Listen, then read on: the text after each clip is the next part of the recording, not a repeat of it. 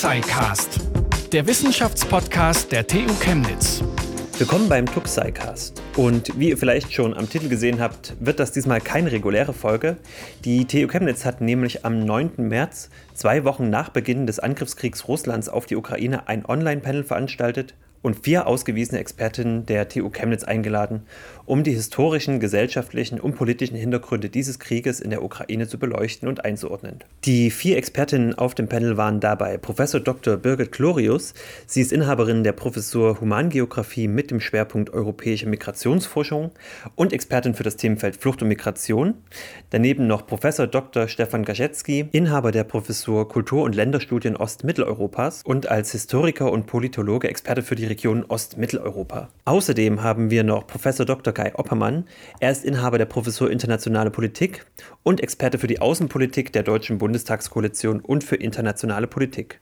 Und als vierten im Bunde haben wir Professor Dr. Wladimir Schickmann. Er ist Inhaber der Professur Wirtschaftsmathematik an der TU Chemnitz und ja, ihr fragt euch jetzt sicherlich, was hat Wirtschaftsmathematik mit dem Krieg in der Ukraine zu tun?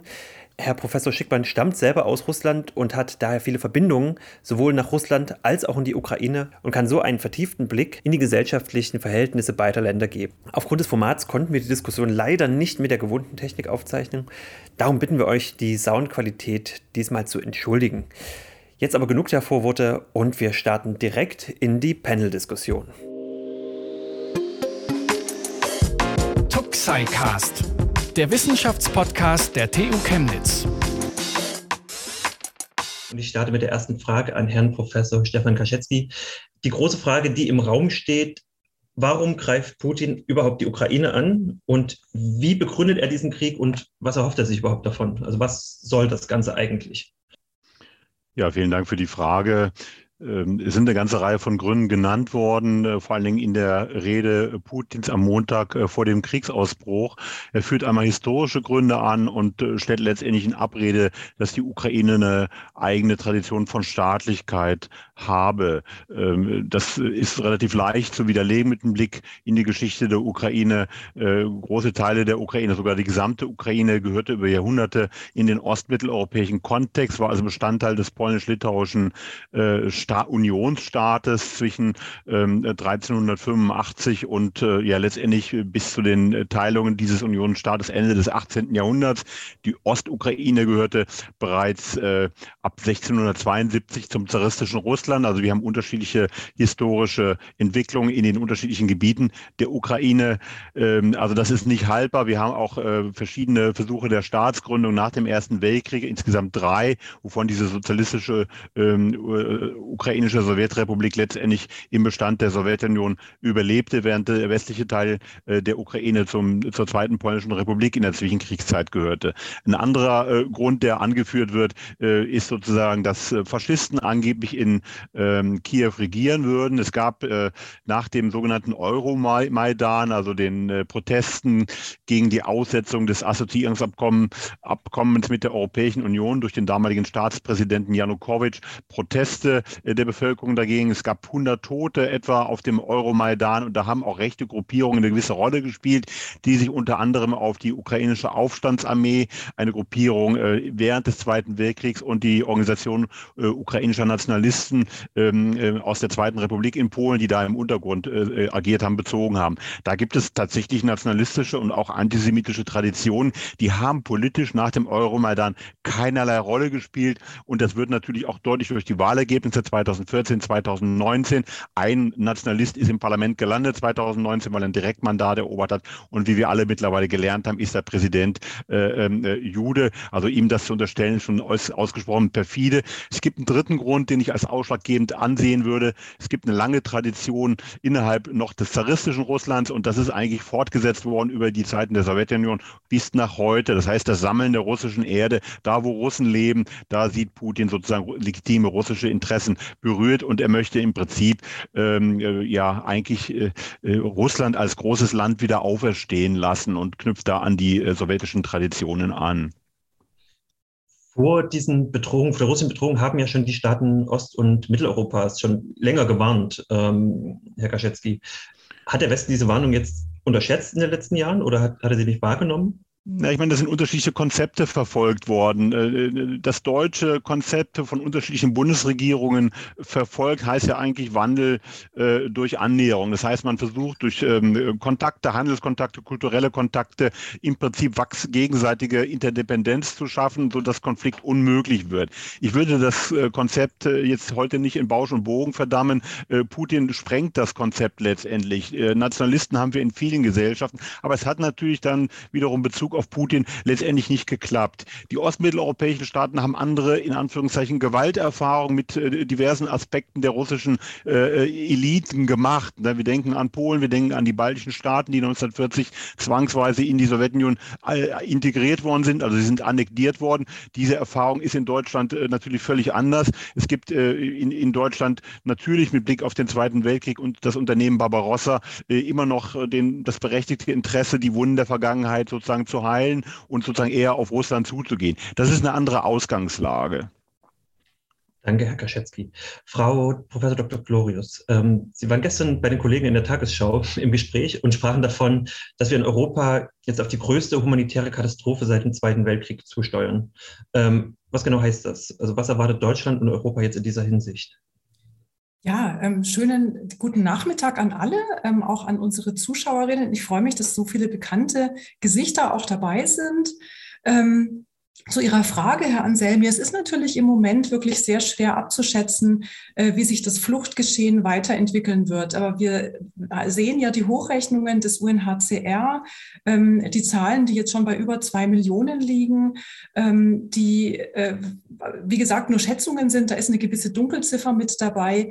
Und äh, wenn man das äh, in, in, Vergleich setzt zu den Flüchtlingsbewegungen, die wir ähm, nach dem Abschluss sozusagen des Zweiten Weltkrieges und der Weltkriegsfolgen, die ja auch ähm, für Deutschland zum Beispiel die Aufnahme von 12 Millionen Vertriebenen und Flüchtlingen bedeutet haben. Also wenn wir das sozusagen rausrechnen, ähm, haben wir signifikant Anfang der 90er Jahre Flüchtlingsbewegungen gehabt durch die ähm, Kriege in Ex-Jugoslawien, vor allem den Bosnienkrieg. Da war allerdings der größte Teil waren interne Vertreibungen, also internally displaced people.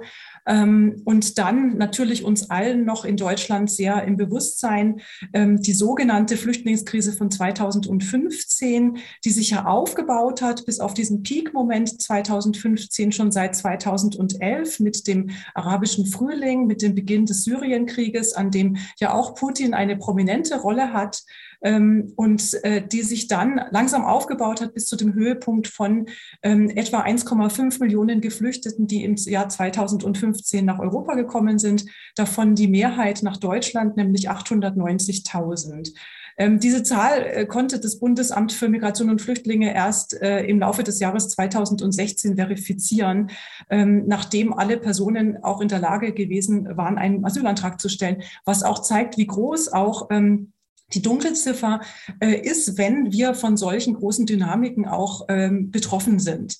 Und wenn man das mal äh, ins Verhältnis setzt zu dem, was wir jetzt alleine schon in den ersten zwei Kriegswochen gesehen haben, äh, zwei Millionen äh, Personen, die hier ausgereist sind. Ähm, die Ukraine hat eine Bevölkerung von 40 Millionen. Wir wissen, dass in einigen, dass einige Großstädte derzeit ähm, abgeriegelt sind, sodass von dort überhaupt keine Flucht möglich ist. Ähm, da können wir alleine da schon einschätzen, dass wir wirklich noch sehr viel Fluchtbewegung vor uns haben. Und äh, vielleicht als letzte Überlegung dazu, der Krieg in der Ukraine hat ja nicht am 24. Februar angefangen, sondern bereits 2014 ähm, mit äh, dem Krieg äh, im Donbass.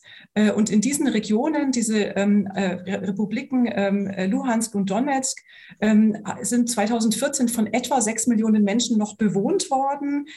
Davon sind etwa also Schätzungen bisher mit Dunkelziffer, die wir jetzt eben nicht ähm, benennen können, 1,5 Millionen dort nicht mehr. Also sind schon vor dem Ausbruch jetzt äh, des jetzigen Krieges geflohen. Das ist ein Viertel der dortigen Bevölkerung. Und äh, das hoch, wenn man das sozusagen gleichsetzt und ähm, davon ausgehen würde, dass dieses Kriegsgeschehen in der Ukraine weiter andauert, dass es auch auf die westlichen Teile des Landes übergreift, ähm, und dass Flucht auch weiterhin möglich ist, ähm, können wir äh, tatsächlich dann davon ausgehen, dass wir bis zu 10 Millionen Geflüchteten erwarten. Danke, Frau Korius, mit dem äh, Eingangsstatement. Äh, kommen wir zu unserem dritten im Bunde, Herrn Professor Dr. Kai Oppermann. Ähm, Herr Oppermann, äh, in Anbetracht auf die Außenpolitik der Bundesregierung. Ähm, sie reagiert ja jetzt auf die Aggression Russlands. Äh, Bundeskanzler Scholz sprach von einer Zeitenwende, Außenministerin Annalena Baerbock von einer außenpolitischen 180-Grad-Wende Deutschlands. Ähm, wie bewerten Sie denn jetzt diese 180-Grad-Wende beziehungsweise diese, diese, diese, diese, diese Richtungswandel in der deutschen Außenpolitik? Ja, vielen, vielen Dank ähm, für die ähm, Anmoderation und, die Frage, Herr Anselmi. Ähm, also wir erleben, erleben, denke ich, in der Außenpolitik in Deutschland schon äh, eine steile Lernkurve im Moment, äh, die aber auch äh, schon vor dem äh, Krieg ähm, äh, sozusagen langsam, wenn auch wirklich vielleicht zu langsam eingesetzt hat äh, und die jetzt quasi atemberaubend an, an Fahrt aufgenommen hat. Denken Sie an die Waffenlieferungen, ähm, ja, an die ähm, Ukraine. Also der Krieg auf offenbart, äh, denke ich, das, was Deutschlands westliche Partner und äh, auch viele Expertinnen und Experten in Deutschland äh, von länger moniert haben, nämlich einen viel zu naiven, äh, sehr stark auf wirtschaftliche Interessen, ähm, ja, Wandel durch Annäherung wurde schon erwähnt, äh, äh, bezogenen Umgang der deutschen Außenpolitik mit Russland, übrigens auch mit China. Nehmen wir natürlich Nord Stream 2 als ähm, sozusagen das bekannteste Beispiel. Ähm, die Merkel Merkel-Regierungen, aber auch äh, Bundeskanzler Scholz haben das Projekt lange ähm, völlig abwegig und gegen alle Kritik als rein privatwirtschaftliches Projekt verteidigt, haben bestritten, dass Deutschland damit sozusagen erpressbar äh, wird äh, durch die durch Russland. Ähm, genau die Erpressungsversuche, die wir also jetzt gerade über erleben. Nord Stream 2 war in NATO und EU immer ein Punkt, wo Deutschland sich gegen alle Partner ähm, äh, gestellt ähm, hat. Also da haben wir wirklich eine beachtliche Kehrtwende in der deutschen Russlandpolitik. Aber dieses Umdenken hat eben ganz vorsichtig schon früher begonnen. Ne? Wenn wir an die Merkel-Regierungen zurückdenken, äh, die Sanktionen äh, in, in, Antwort auf die Krim-Annexion 2014, äh, maßgeblich die Sanktionen mitbetrieben. Äh, die kleineren Koalitionspartner in der Ampel haben von ihren Wahlprogrammen sozusagen eine deutlich kritische Position gegenüber Russland vertreten. Sieht man auch im Koalitionsvertrag. das heißt, der, der Boden für diese 180-Grad-Wende, ja, äh, denke ich, war schon vorher bereitet äh, und ist auch dadurch quasi ähm, ähm, ermöglicht und erleichtert worden. Vielleicht noch ein weiterer Punkt, die Verteidigungsausgaben. Auch da haben wir jetzt ja äh, sozusagen die Bekenntnis äh, zu dem 2-Prozent-Ziel der NATO. Ähm, davon ist im Koalitionsvertrag noch nicht die Rede. Die SPD, die Grünen haben sich da lange sehr kritisch ähm, äh, geäußert und jetzt haben wir halt die Ankündigung, äh, ähm, da zwei Prozent dauerhaft und mehr für Verteidigung äh, auszugeben. Damit kommt Deutschland äh, sozusagen Forderungen der USA und der EU-Partner, ähm, ähm, dem entspricht man diesen Forderungen. Aber auch da muss man sagen, das hat nicht erst jetzt begonnen, dieser Lernprozess, sondern der ist länger angelegt. Wir haben in den letzten Jahren einen stetigen Zuwachs äh, an, im Verteidigungshaushalt können wir beobachten. also mein Punkt ist, dass wir schon natürlich rasanten Wandel jetzt beobachten ähm, dass dieser Wandel aber vorbereitet war durch Diskursverschiebungen in der Außenpolitik, die wir letztlich auf jeden Fall bis 2014 zurückverfolgen können. Der sogenannte Münchner Konsens, Münchner Sicherheitspolitik, Gauck-Rede, Merkel-Rede, von der Leyen-Rede. Deutschland muss mehr Verantwortung in der internationalen Politik ähm, übernehmen. Das heißt, salami-mäßig sozusagen haben wir diese äh, Veränderungen schon länger natürlich äh, radikal beschleunigt durch diesen Krieg. Danke, Herr Oppermann, zu diesem Eingangsstatement. Ähm, kommen wir zu, zu, unserem vierten in der Runde, Herr Dr. Wladimir Schickmann. Ähm, Sie haben mir im Vorgespräch gesagt, dass Sie 2003 aus Russland äh, ausgewandert sind und äh, nach Deutschland gekommen sind. Ähm, ich fand es sehr einprägsam. Sie sind, äh, haben wegen Wladimir Putin das Land verlassen. Ähm, vielleicht können Sie das nochmal kurz ausführen, der, der Grund für Ihre Ausreise aus Russland. Ja, natürlich. Äh, nun, ähm, sollte ich auch äh, etwas Persönliches äh, dazu beitragen, zu unserer Diskussion. Vielleicht kurz äh, zu dem Punkt, den Sie angesprochen haben. Ich bin 2003 wirklich als äh, jüdischer Kontingentflüchtling nach Deutschland äh, gekommen. Mit 18 äh, habe ich Antrag gestellt und mit 21 durfte ich nach Deutschland kommen und dann studieren, promovieren. Ein Grund war einfach, dass ich studieren wollte und der andere Grund war natürlich auch Putin. Ich weiß noch, wann das, wann das alles anfing in, in Russland. Das war 1999, am 31. Dezember, hat der alte Präsident Jelzin gesagt, äh, äh, er ist müde ist, äh, will nicht mehr, kann nicht mehr und hat Putin vorgestellt. Ich war genau 18 Jahre alt da und wir saßen alle am Silvestertisch, die ganze Familie. Und dann habe ich noch äh, meinem Vater gesagt, jetzt müssen wir schleunigst weg, äh, wenn ein KGB-Agent und äh, hat man in Russland eigene Erfahrungen mit äh, KGB und NKWD und Gulag und so weiter gesammelt, auch in meiner Familie natürlich. Und dann sagte ich, nee, unter dem äh, wird das nicht gut gehen. Ich, wir müssen weg. Und das war, haben wir Gott sei Dank gemacht, unsere Familie. Viele aus meiner Familie auch. Ähm, übrigens stammt ein Teil meiner Familie aus der Ukraine, aus Vinica und Odessa und ein Teil aus Weißrussland. Und dann im Laufe des Zweiten Weltkrieges sind alle geflüchtet, die nur konnten. Die anderen wurden äh, ermordet äh, als Juden. Und dann äh, sind wir da in Russland geblieben, weil niemand in der Ukraine oder Weißrussland mehr blieb. Das, ich erzähle das nicht wegen mir, sondern weil, damit Sie sehen, wie Weißrussland, Russland und, äh, und Ukraine in den Familiengeschichten verwoben ist. Jetzt in meiner Familiengeschichte, wo ich jetzt nicht Russe, nicht Ukrainer und nicht Weißrusse bin, sondern Jude, aber trotzdem die Verbindungen zwischen drei Ländern spielen auch in meiner Familiengeschichte eine Rolle. Und dann äh, habe ich äh, aus dem Ausland verfolgt, wie Wladimir Putin sich sozusagen entwickelte, vielleicht zur Wiederholung seiner, seines Weges und wie wir äh, dahin kamen, wo wir sind. Äh, das fing äh, sehr rasch an äh, mit dem Zweiten Tschetschenischen Krieg, als der Putin kam. Und dann haben wir Bombardierung von Grozny. Und jetzt, wenn man auf Kharkiv guckt, ist das nicht viel anders, als das schon äh, 99 und 2000 äh, mit, äh, mit Grozny, mit der Hauptstadt von Tschetschenien, ausgesehen hat. Äh, dann kam die Zerschlagung der unabhängigen Medien, Anfang 2000, 2000er Jahre. Dann äh, Oligarchen, äh, der mächtigste Oligarch des Landes, Michael Khodorkovsky, wurde verhaftet.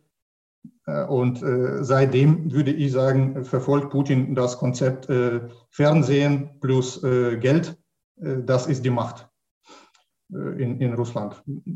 Propaganda plus äh, Geldströme kontrollieren.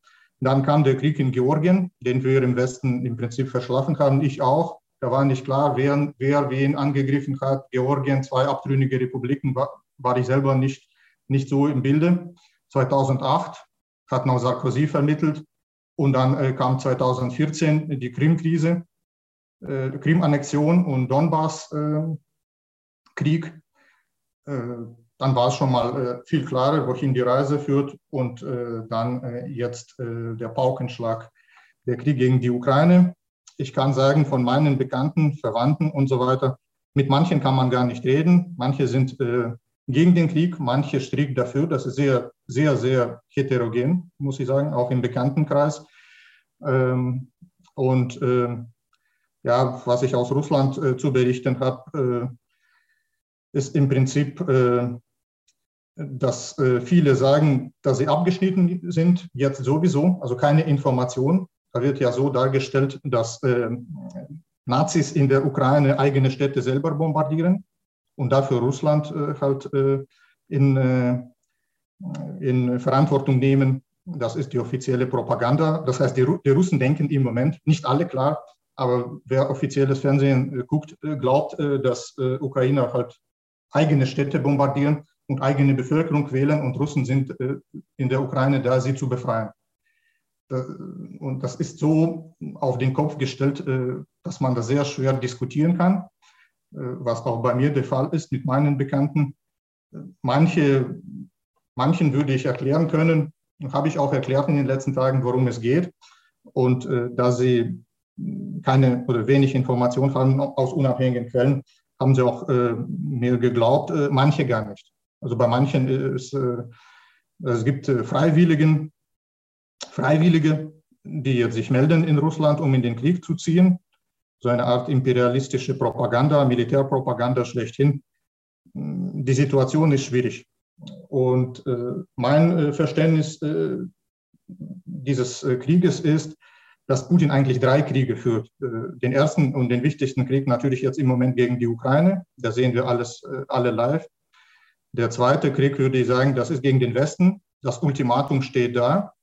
NATO zu den Grenzen äh, von 97 würde bedeuten, dass NATO so in, ungefähr bei Frankfurt am Main steht und nicht, und nicht östlicher.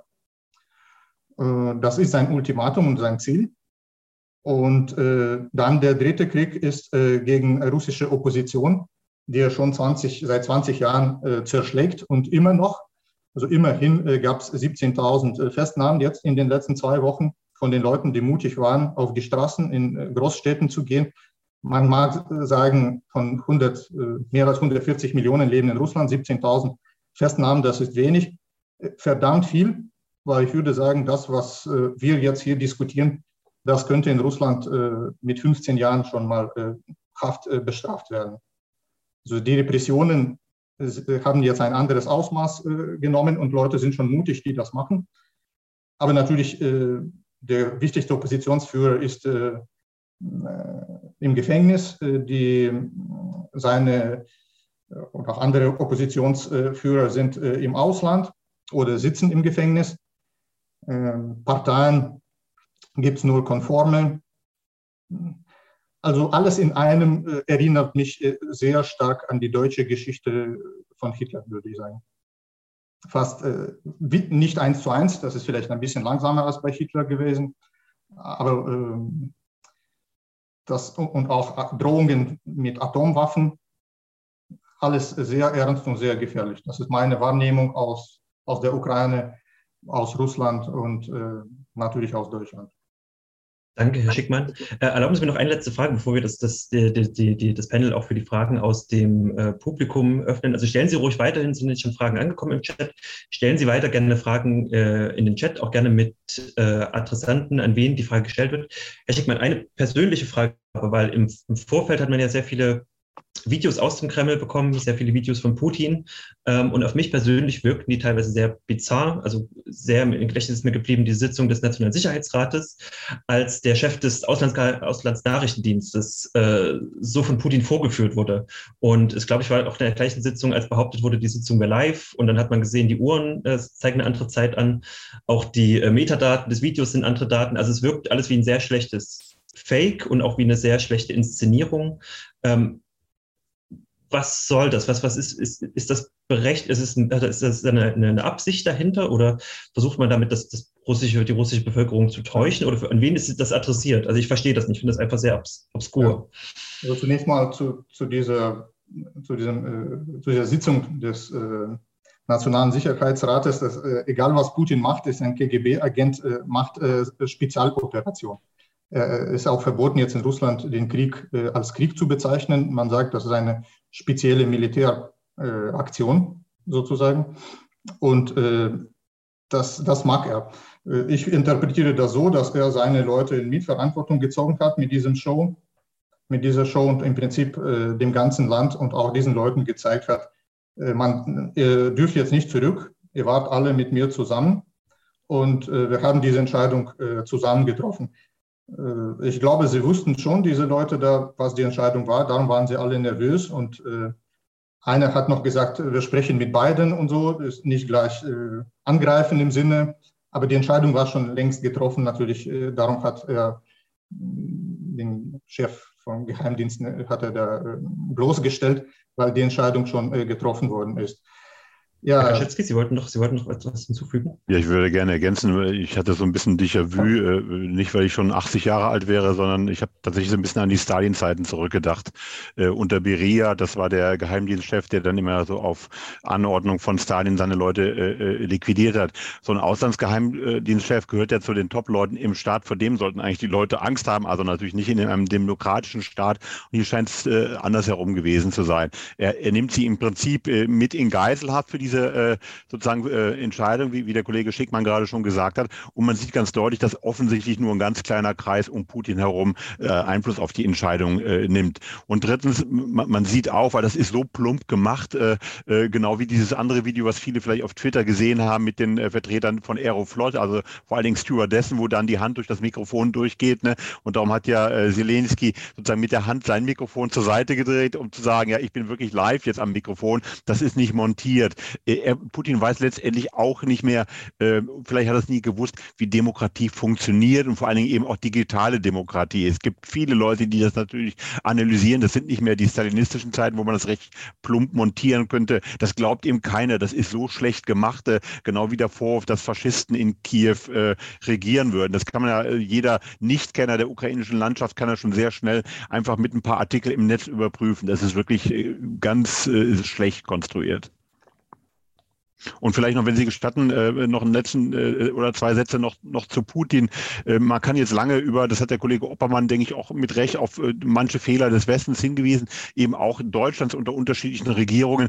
Ich glaube, die äh, äh, Naivität gegenüber Putin, die, die muss man wirklich mit Recht kritisieren. Wenn man sich noch an die Bilder in, in Erinnerung ruft, wie Grosny ausgesehen hat am Ende des zweiten äh, Tschetschenien-Krieges, wie das in Syrien aussah, also es ist das gleiche Muster äh, Putin hätte schon vor 20 Jahren international angeklagt werden müssen. Das wird wahrscheinlich nie passieren, aber über seine Skrupellosigkeit äh, durfte, durfte man sich eigentlich schon seit Jahrzehnten nie irgendwelchen Illusionen hingeben. Vielen Dank, Herr Kaschetsky. Ähm, Frau Meppel-Krone, wie äh, sind die, die Fragen im Chat angekommen? Haben wir da schon was? Ähm, ja, wir haben schon einige Fragen bekommen. Ähm, vor allem äh, Herr Guhl war sehr aktiv. Ähm, ich hoffe, er wird mir verzeihen, wenn ich seine Fragen jetzt ein bisschen ähm, zusammenfüge äh, und einfach mal ein bisschen genereller frage, ähm, wie denn das Verhältnis der EU ähm, zur Ukraine momentan bewertet wird, vor allem wenn der Ukraine in Aussicht gestellt wird, relativ bald der EU beitreten zu können. Ähm, kommt das jetzt alles ein bisschen schnell? Ist es wahrscheinlich? Ist es auch ein bisschen scheinheilig vielleicht? Ähm, und äh, wel, was hat man, welche Instrumente hat man noch in der Hand, um ähm, auch der Ukraine nach einem, äh, nach dem Konflikt noch entgegenzutreten, wenn es um, äh, um Defizite im, im ukrainischen ähm, politischen System geht? Wie würden Sie das bewerten? Er hat nicht dazu geschrieben, ähm, an wen die Frage gestellt wird. Lassen wir Herrn Oppermann zuerst, weil Herr Kaschetski gerade war, und dann Herr Kaschetski dann als zweite Ergänzung. Okay, dann, oder? Äh, kann ich korrigiert werden, nein, aber vielen Dank für die Frage. äh, ich dieses äh, Verhältnis zur EU finde ich in der, in der Tat sehr spannend. Ja, also äh, wir haben ja sozusagen äh, schon seit 2014 quasi der Ausgang der Krise äh, damals äh, war ja sozusagen das Assoziationsabkommen mit der Ukraine. Ähm, äh, mit Blick auf den EU-Beitritt würde ich aber sagen, ähm, da wäre ich jetzt eher sozusagen würde ich ein bisschen Wasser sozusagen in den Wein gießen. Ähm, da sehe ich nicht, dass das ähm, sozusagen absehbar sehr schnell gehen kann. Ja, also der schnellste Beitritt Beitritt, den wir bis jetzt hatten, das war Finnland, das dauerte drei Jahre. Äh, aber äh, Finnland war damals schon in der EFTA, äh, war sozusagen ökonomisch viel näher und viel stärker integriert mit der damaligen ähm, Gemeinschaft oder Union.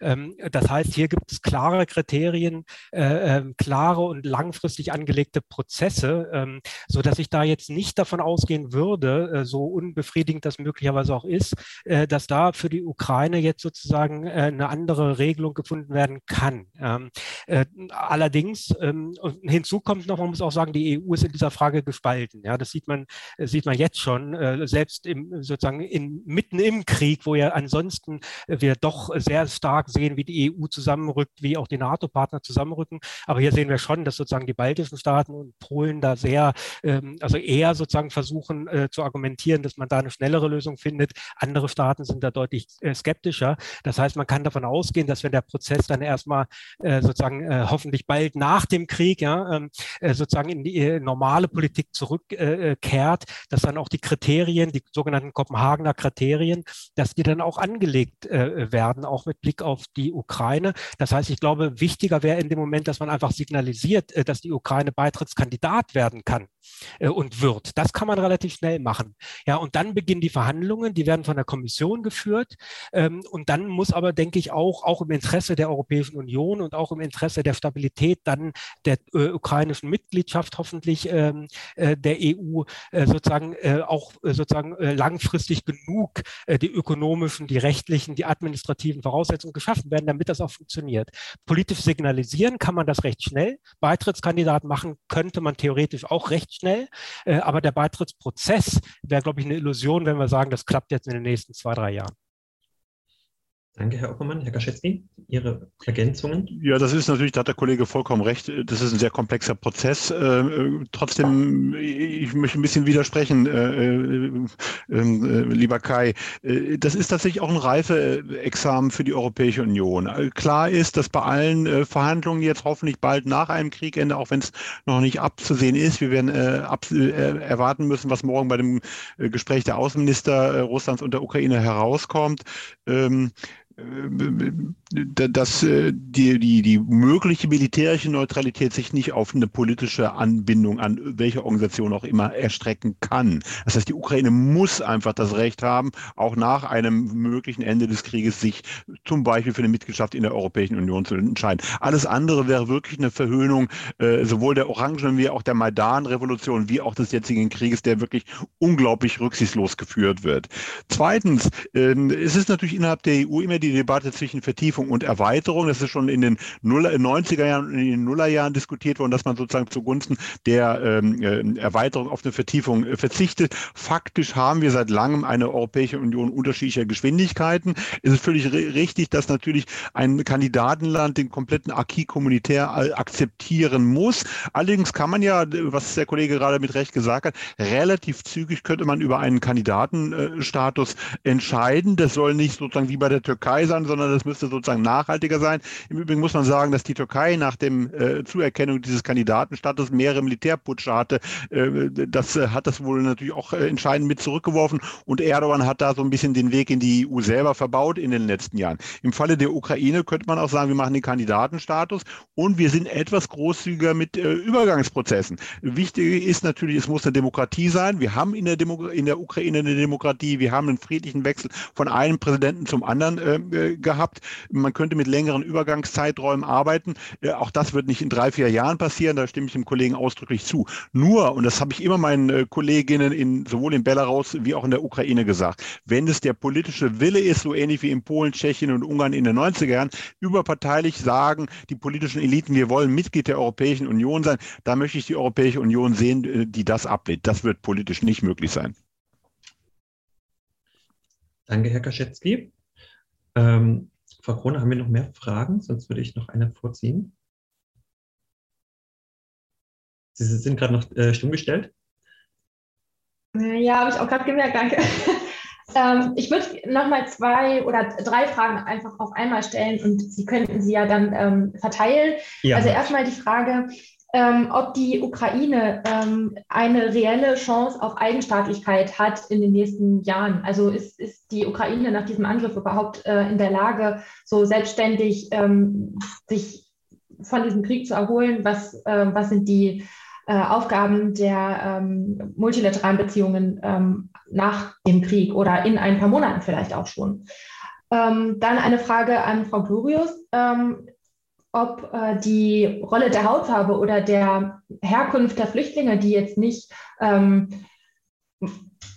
Ukrainer sind, ob die ähm, im, im Laufe dieser Flüchtlingsbewegungen noch eine Rolle spielen werden, weil man bereits gesehen hat, dass an der, äh, an der Grenze eben Diskriminierung stattgefunden hat gegenüber ähm, bestimmten äh, Flüchtlingsgruppen. Ähm, was könnte das noch für Auswirkungen haben?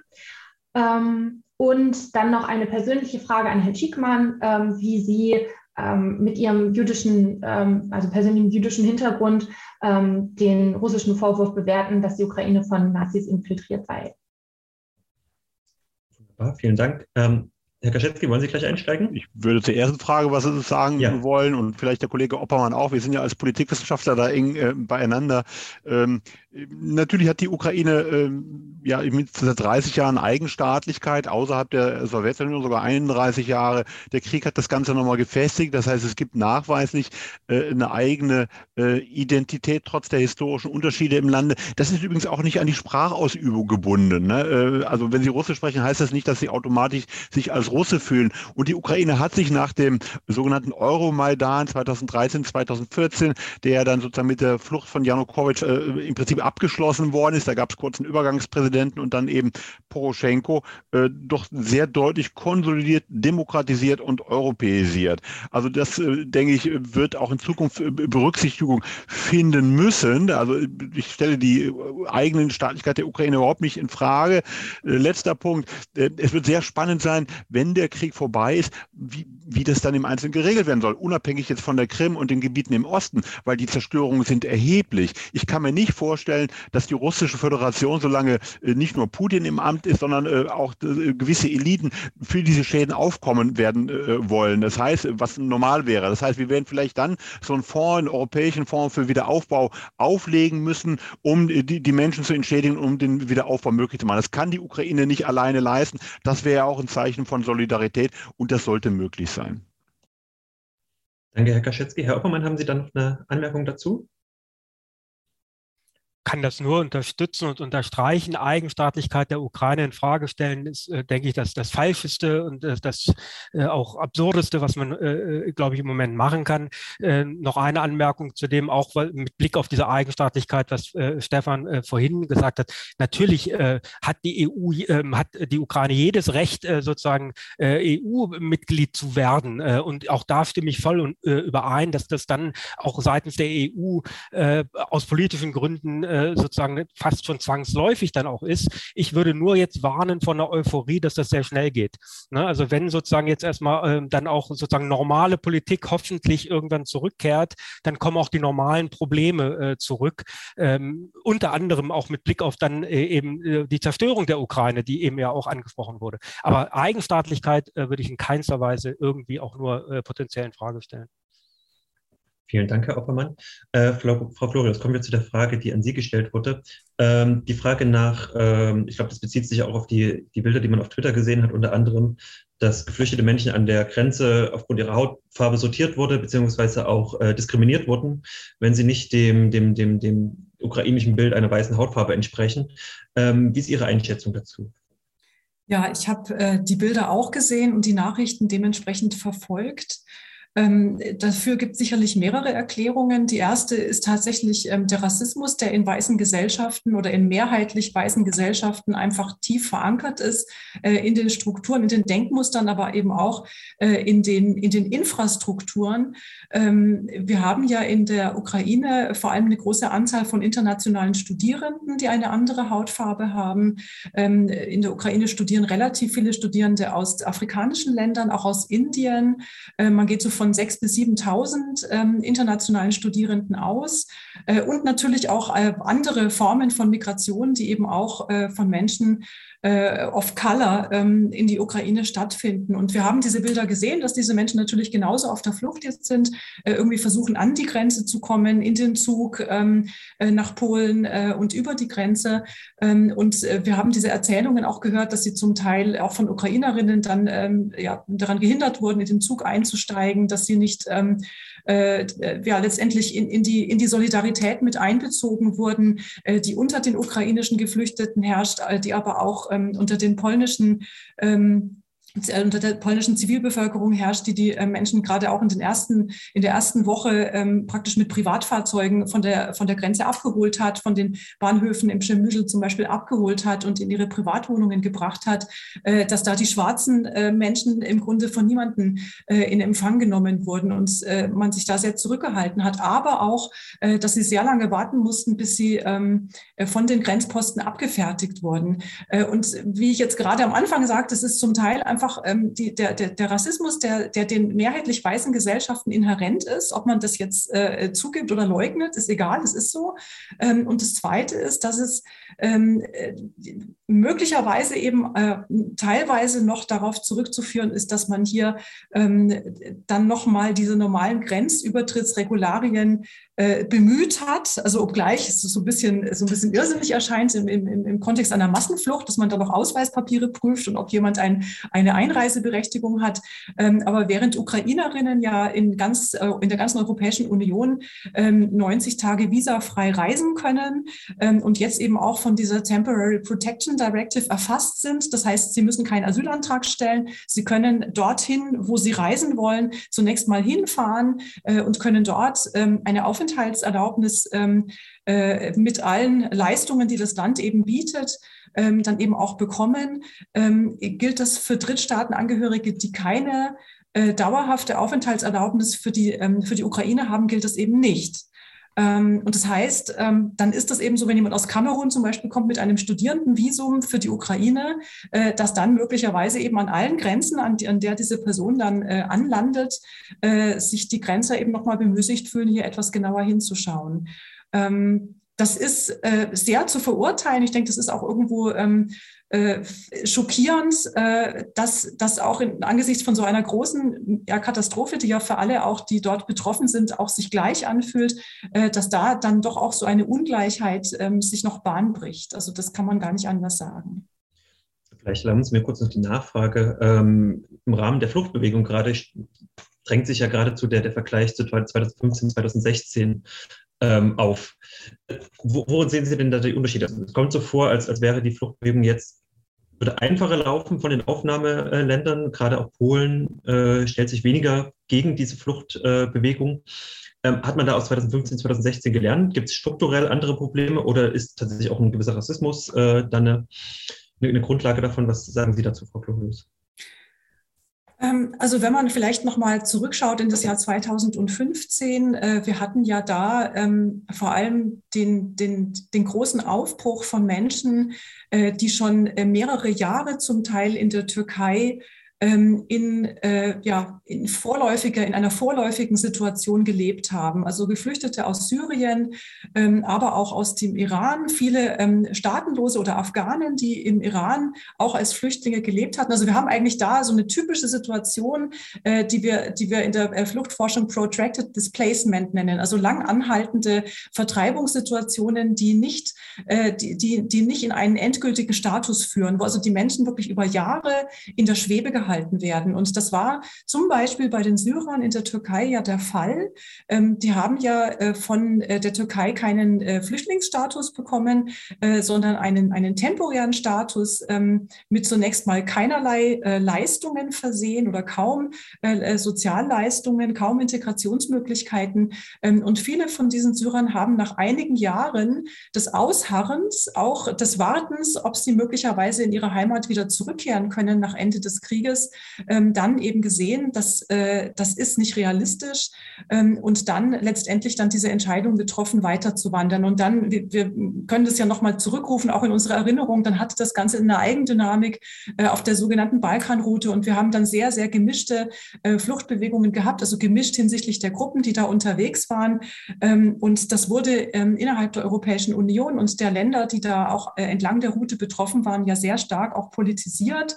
Ähm, so dass man sagen kann, es gab die, äh, also auch die Solidarität, auch die Anteilnahme, auch mit dem, mit dem Schicksal, gerade auch, äh, wenn man die Bilder dann gesehen hatte, dass hier auch sehr viele junge Familien mit sehr vielen Kindern dabei waren, ähm, die letztendlich auch die gleiche Anteilnahme, wie wir sie jetzt haben, von Menschen, die, äh, die einfach ähm, ja, dieses, dieses Leid auch mildern wollten, ähm, aber zum anderen eben eine sehr starke Politisierung verbunden mit der Frage, was eigentlich die Rolle der Europäischen Union ist, mit derartigen Weiterwanderungsprozessen äh, von Geflüchteten. Und die politische Antwort war ja das EU-Türkei-Abkommen, äh, das dann äh, im März 2016 gegriffen hat. Also auch wenn wir uns da nochmal dran erinnern, ähm, das war ein Agreement mit der Türkei, dass die Türkei ähm, als sogenanntes sicheres Drittland ähm, seine Verantwortung wahrnimmt für die Geflüchteten.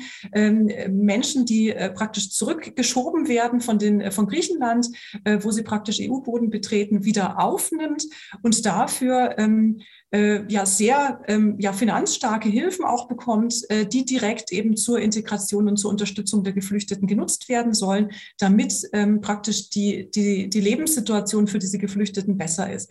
Also das war die Situation und in dieser Situation hat zum Beispiel die deutsche Bundesregierung ähm, eben dann eine, eine Entscheidung getroffen, eine einzelstaatliche Entscheidung, nämlich einzutreten für syrische Kriegsflüchtlinge, ähm, die, die Dublin-Regeln für diese syrischen Kriegsflüchtlinge aufzuheben äh, und sie ins Land zu lassen. Und das war in einer Situation, wo einfach auch ähm, die Lage zu eskalieren drohte.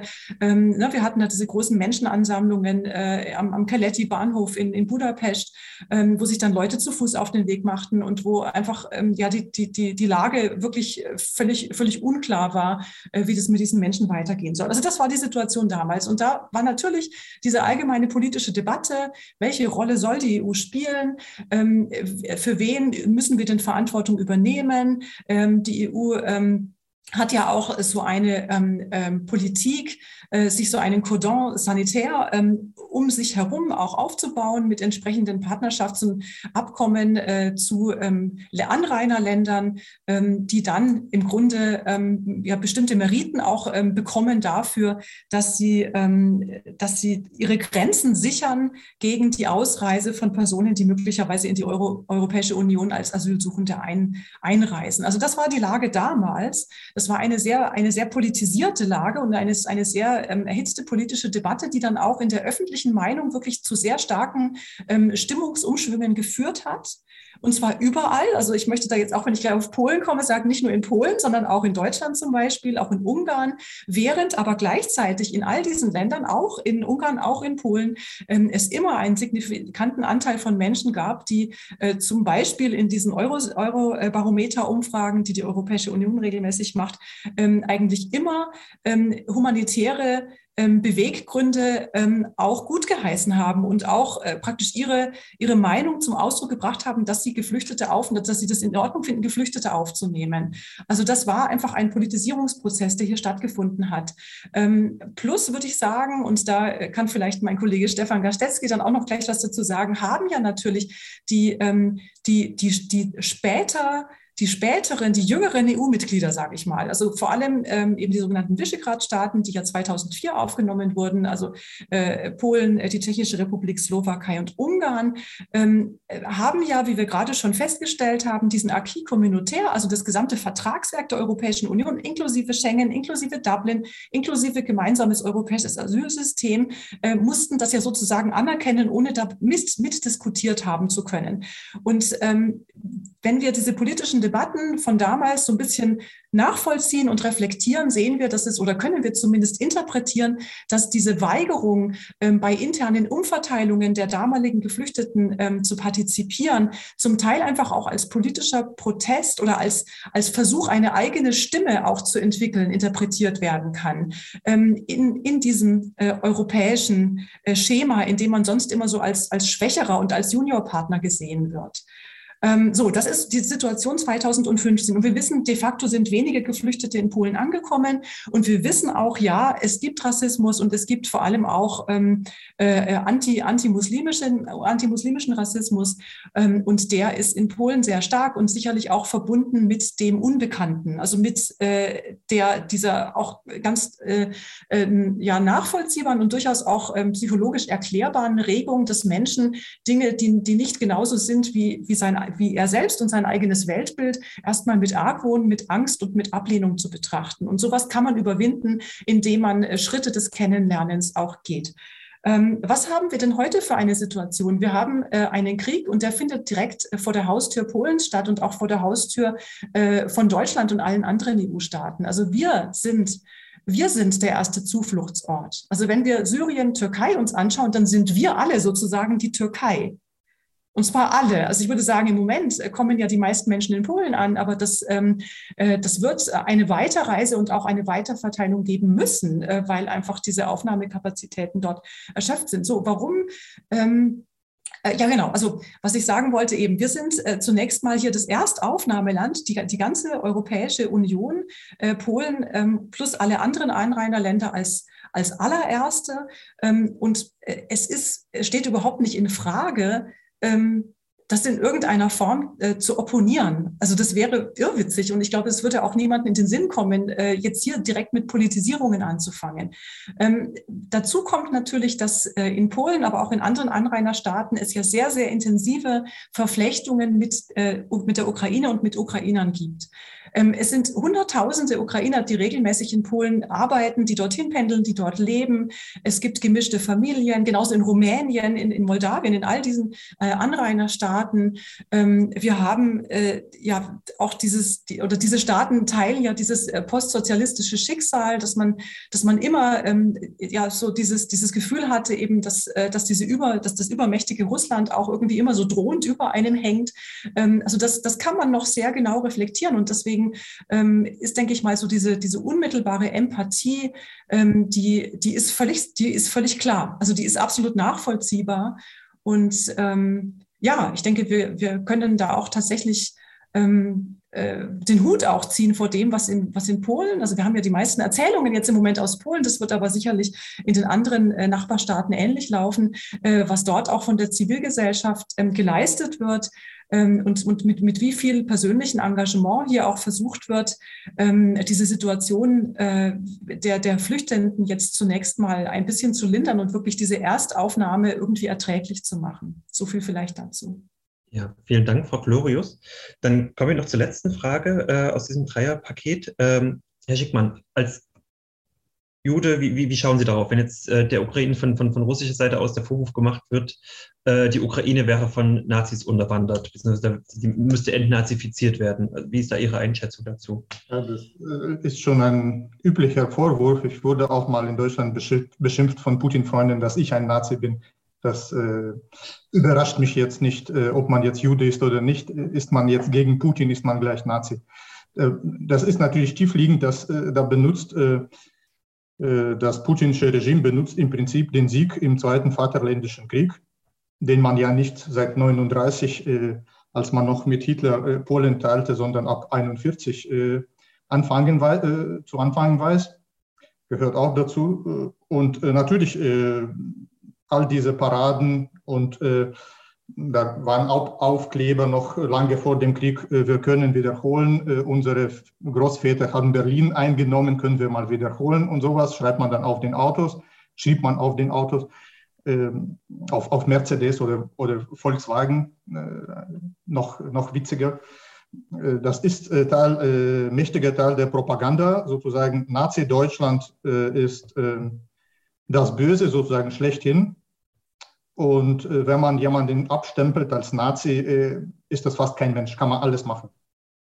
Und das ist einfach ein Propagandamittel, um jetzt mit, äh, mit Ukrainer diesmal abzurechnen. Aber wenn es gegen Baltikum geht, also wenn äh, Ukraine fällt, äh, wird das gegen Moldau gehen und gegen äh, Estland, Litauen und Lettland. Und dann werden wir uns nicht wundern, dass plötzlich die Balten die Nazis sind und dann später die Polen, die Deutschen und so weiter das ist dann, da wird das über alle erzählt, die gegen Putin sind. Das ist sowieso.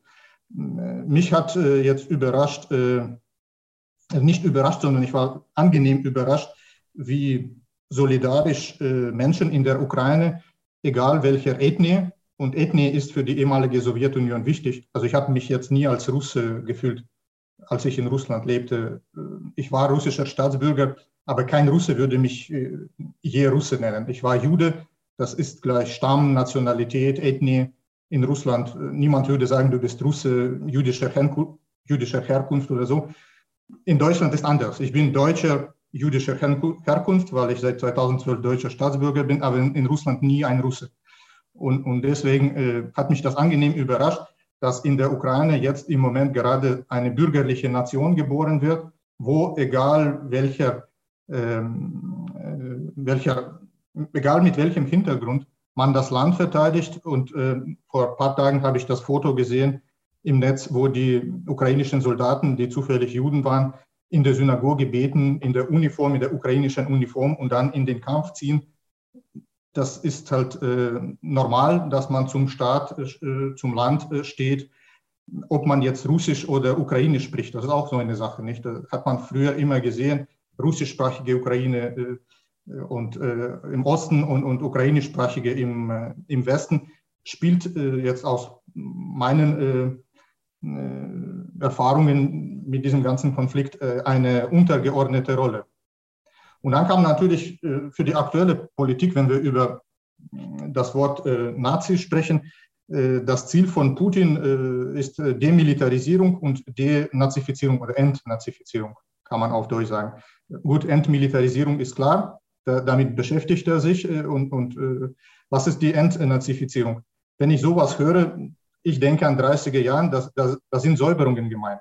Das sind Säuberungen der Elite gemeint, dass Wissenschaftlerinnen Wissenschaftler, Ärzte, Pfarrer, Lehrerinnen und Lehrer und so weiter, dass die, die sich auflehnen, die vielleicht einen unabhängigen ukrainischen Staat wollen, und wie kann man einem Volk, egal welchem Volk, verwehren, einen Staat äh, aufbauen zu wollen. Wir Juden haben 2000 Jahre gewartet, bis wir Israel hatten. Nicht?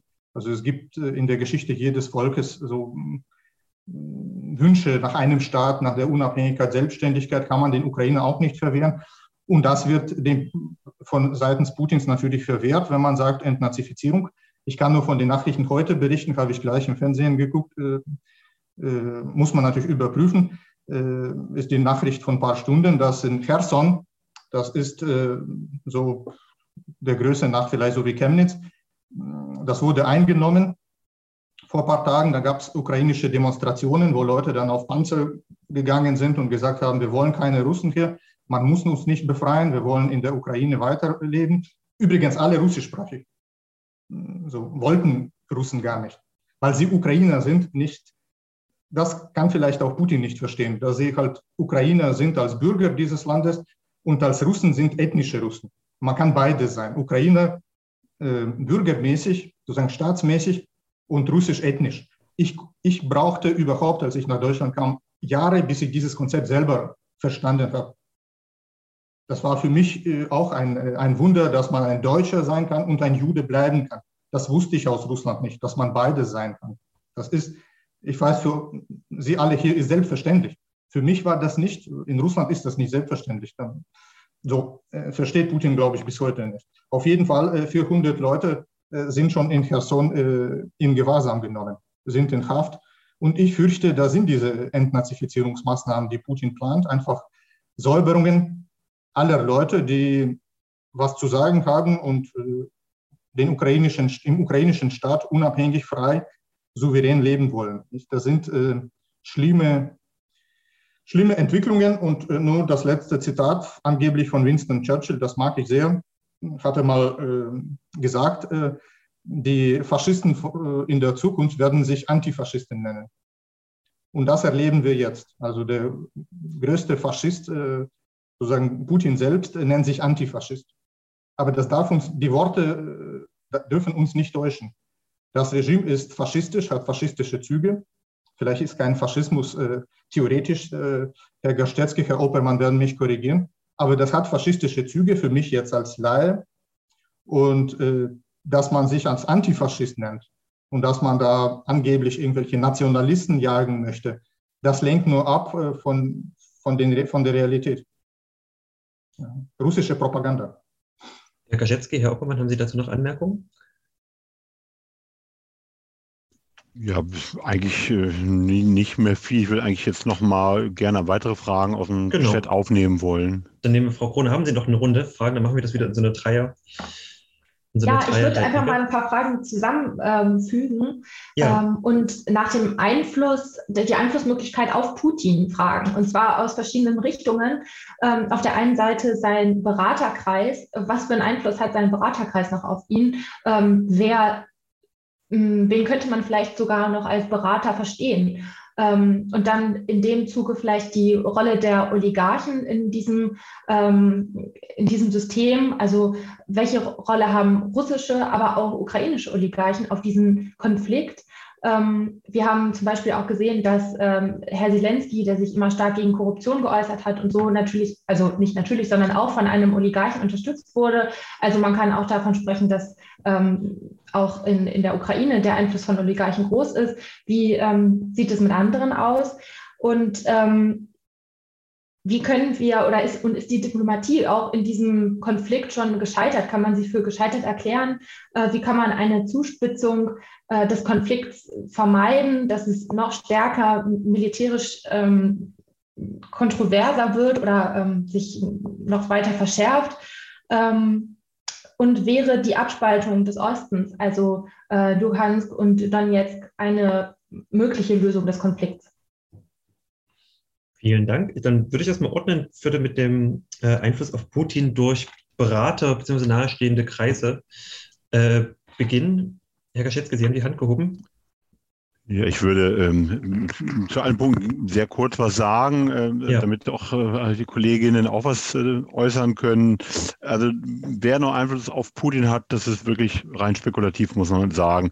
Nach dieser Show mit dem Sicherheitsrat hat man gesehen, dass viele äh, das offensichtlich äh, nicht haben. Sie haben offensichtlich Angst vor ihm. Äh, es sind nach dem, was man lesen konnte in diversen Pressen, in der polnischen, in der ukrainischen Presse, nur wenige überhaupt eingewiesen, äh, geweiht gewesen in die Entscheidung, den Krieg loszubrechen.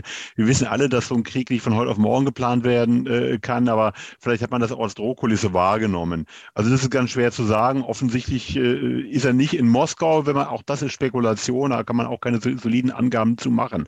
Zum Einfluss der Oligarchen kann man eher was sagen. Der ist, äh, war in Russland in den 90er Jahren, in den Nullerjahren sehr groß, einfach über diese ja fast schon obszönen Vermögen, die im Rahmen eines äh, kleptokratischen Regimes angehäuft worden sind. Das hat viel mit Privatisierung zu tun, tun. Wir haben ähnliche, wenn vielleicht auch nicht immer in diesem Ausmaß, ähnliche Muster in anderen postsozialistischen Staaten, übrigens auch in Polen, auch in Tschechien, in der Slowakei, in Rumänien. Ähm, die Staaten haben das sukzessive in den Griff bekommen. Eine Aufarbeitung dieser Privatisierungsprozesse hat äh, in größerem Umfang nirgendwo stattgefunden. Und wir haben in Russland die Begrenzung des Oligarchen Einfluss am Prozess gegen Chodorkowski gesehen. Der ist wirklich übel abgestraft worden. Auch er ist wahrscheinlich, das wäre Ergebnis einer eigenen Untersuchung, nicht ganz astrein zu seinem Vermögen gekommen. Willkommen im Club, kann ich dazu nur sagen. Da ist er nicht der Einzige. Ähm, er hat sich gegen Putin gestellt und hat einen sehr hohen Preis dafür ähm, äh, gezahlt.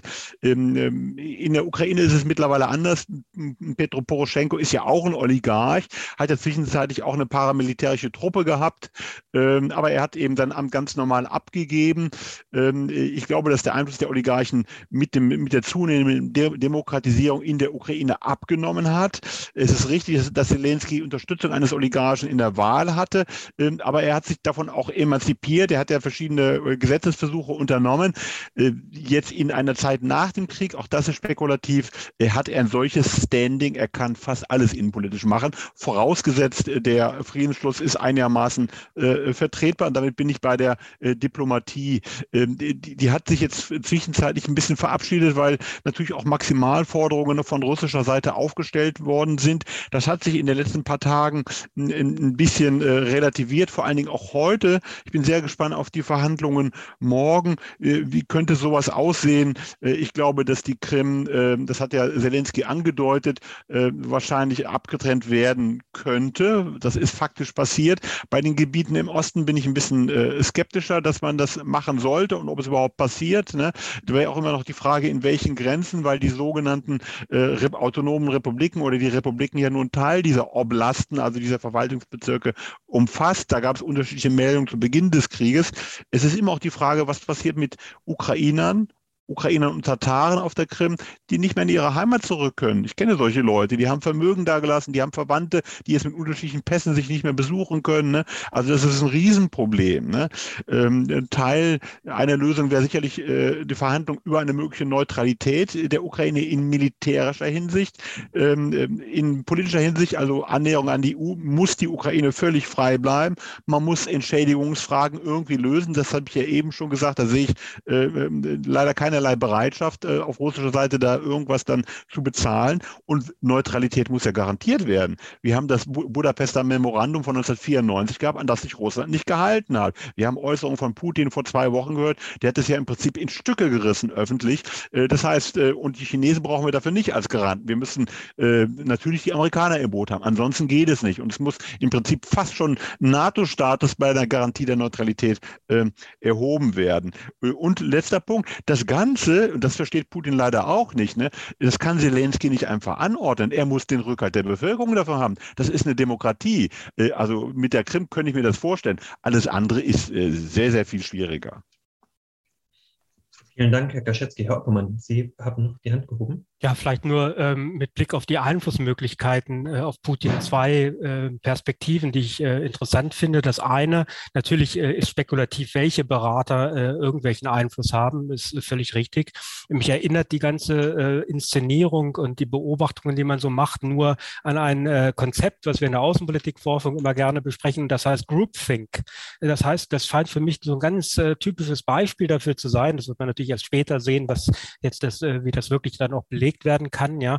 Aber das in so einer Situation, wo offensichtlich alle sogenannten Berater äh, so viel Angst äh, sozusagen vor Putin haben, dass sie äh, keine kritischen Einschätzungen mehr anbieten können, ähm, äh, in so einer Situation äh, kommt es halt zu, ein, so einer sich selbst verstärkenden Dynamik, dass alle nur das bestätigen, was Putin denkt und sagt oder was man erwartet, was Putin denkt und sagt. und das führt halt ähm, so die Lehre in der Außenpolitikforschung häufig zu grotesken grotesken Fehleinschätzungen. Ja, also das kann möglicherweise, möglicherweise, weil ich habe ja auch keinen Zugriff jetzt zu irgendwelchen Archiven oder so, äh, möglicherweise ein äh, Teil auch auch der der Erklärung sein, warum äh, Putin ähm, Entscheidungen trifft, die jetzt von außen äh, sehr sehr sehr merkwürdig äh, äh, sozusagen wirken. Das andere ähm, mit Blick auf Einflussmöglichkeiten sind natürlich Sanktionen. Ja, ich meine, das ist ja letztlich das Mittel, das Politikmittel, das der Westen in Anführungsstrichen hat. Ja, ich meine, man schließt ja äh, militärisches Eingreifen aus, aus meiner Sicht sehr guten Gründen äh, ab, äh, aus, also direktes militärisches Eingreifen, Stichwort Flugverbotszonen. Ne? Ähm, das wäre ein direktes äh, militärisches Eingreifen, sowas schließt man äh, aus guten Gründen aus. Äh, aber man hat Sanktionen ähm, zusammengeschnürt, die einzigartig sind. Ja? Also das ist wirklich ähm, äh, stärker, als wir das mit dem Iran hatten, stärker als mit Blick auf Nordkorea, also wirklich beachtlich. Ja? Und diese Sanktionen äh, zeigen ja auch Wirkung. Mit Blick auf Kosten. Ne? Die, das sehen wir ja nun äh, in Russland ähm, mit, mit Blick auf, also fangen wir mit McDonalds an, ne? also so symbolische Dinge, die es gibt, äh, SWIFT, äh, Ausschluss von äh, äh, dem SWIFT-Verkehr, ja. Äh, aber der Punkt, den ich machen will, ist, man verursacht zwar natürlich Kosten und das ist ja auch gewollt, nur die Forschung, der Forschungsstand mit Blick auf die Wirkung von Sanktionen, was jetzt sozusagen Veränderung ähm, des Verhaltens der sanktionierten Staaten angeht, der ist leider sehr ernüchternd, äh, weil gerade nicht-demokratische Staaten ähm, doch eine, eine, große Fähigkeit haben, äh, sich sozusagen von diesen Kosten zu isolieren, sie zu absorbieren, äh, sie über Repression, Propaganda wurde schon benannt, äh, äh, sozusagen auch irgendwie äh, im politischen Diskurs abzulenken. Ja? also von daher, ich bin auf jeden Fall der Meinung, die Sanktionen sind sehr stark, überraschend stark, ist auch gut und richtig als politisches Zeichen und, und alles gut.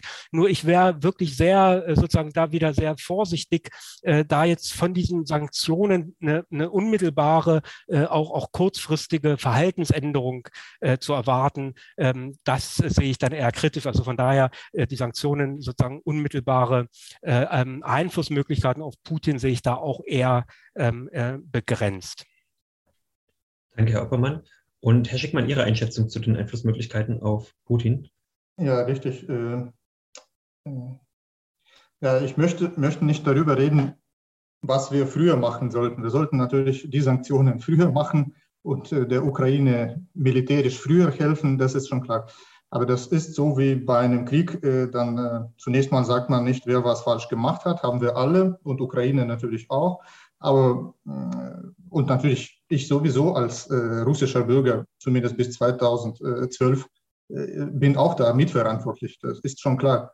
Äh, ob ich das gewollt habe und gewählt habe, meine Staatsbürgerschaft, aber das ist nun mal so. Ich wurde in Russland geboren und war Russe bis 2012. Da kann man nicht sagen, mir egal. Äh, nee, ist nicht egal, man ist verantwortlich, klar, mitverantwortlich.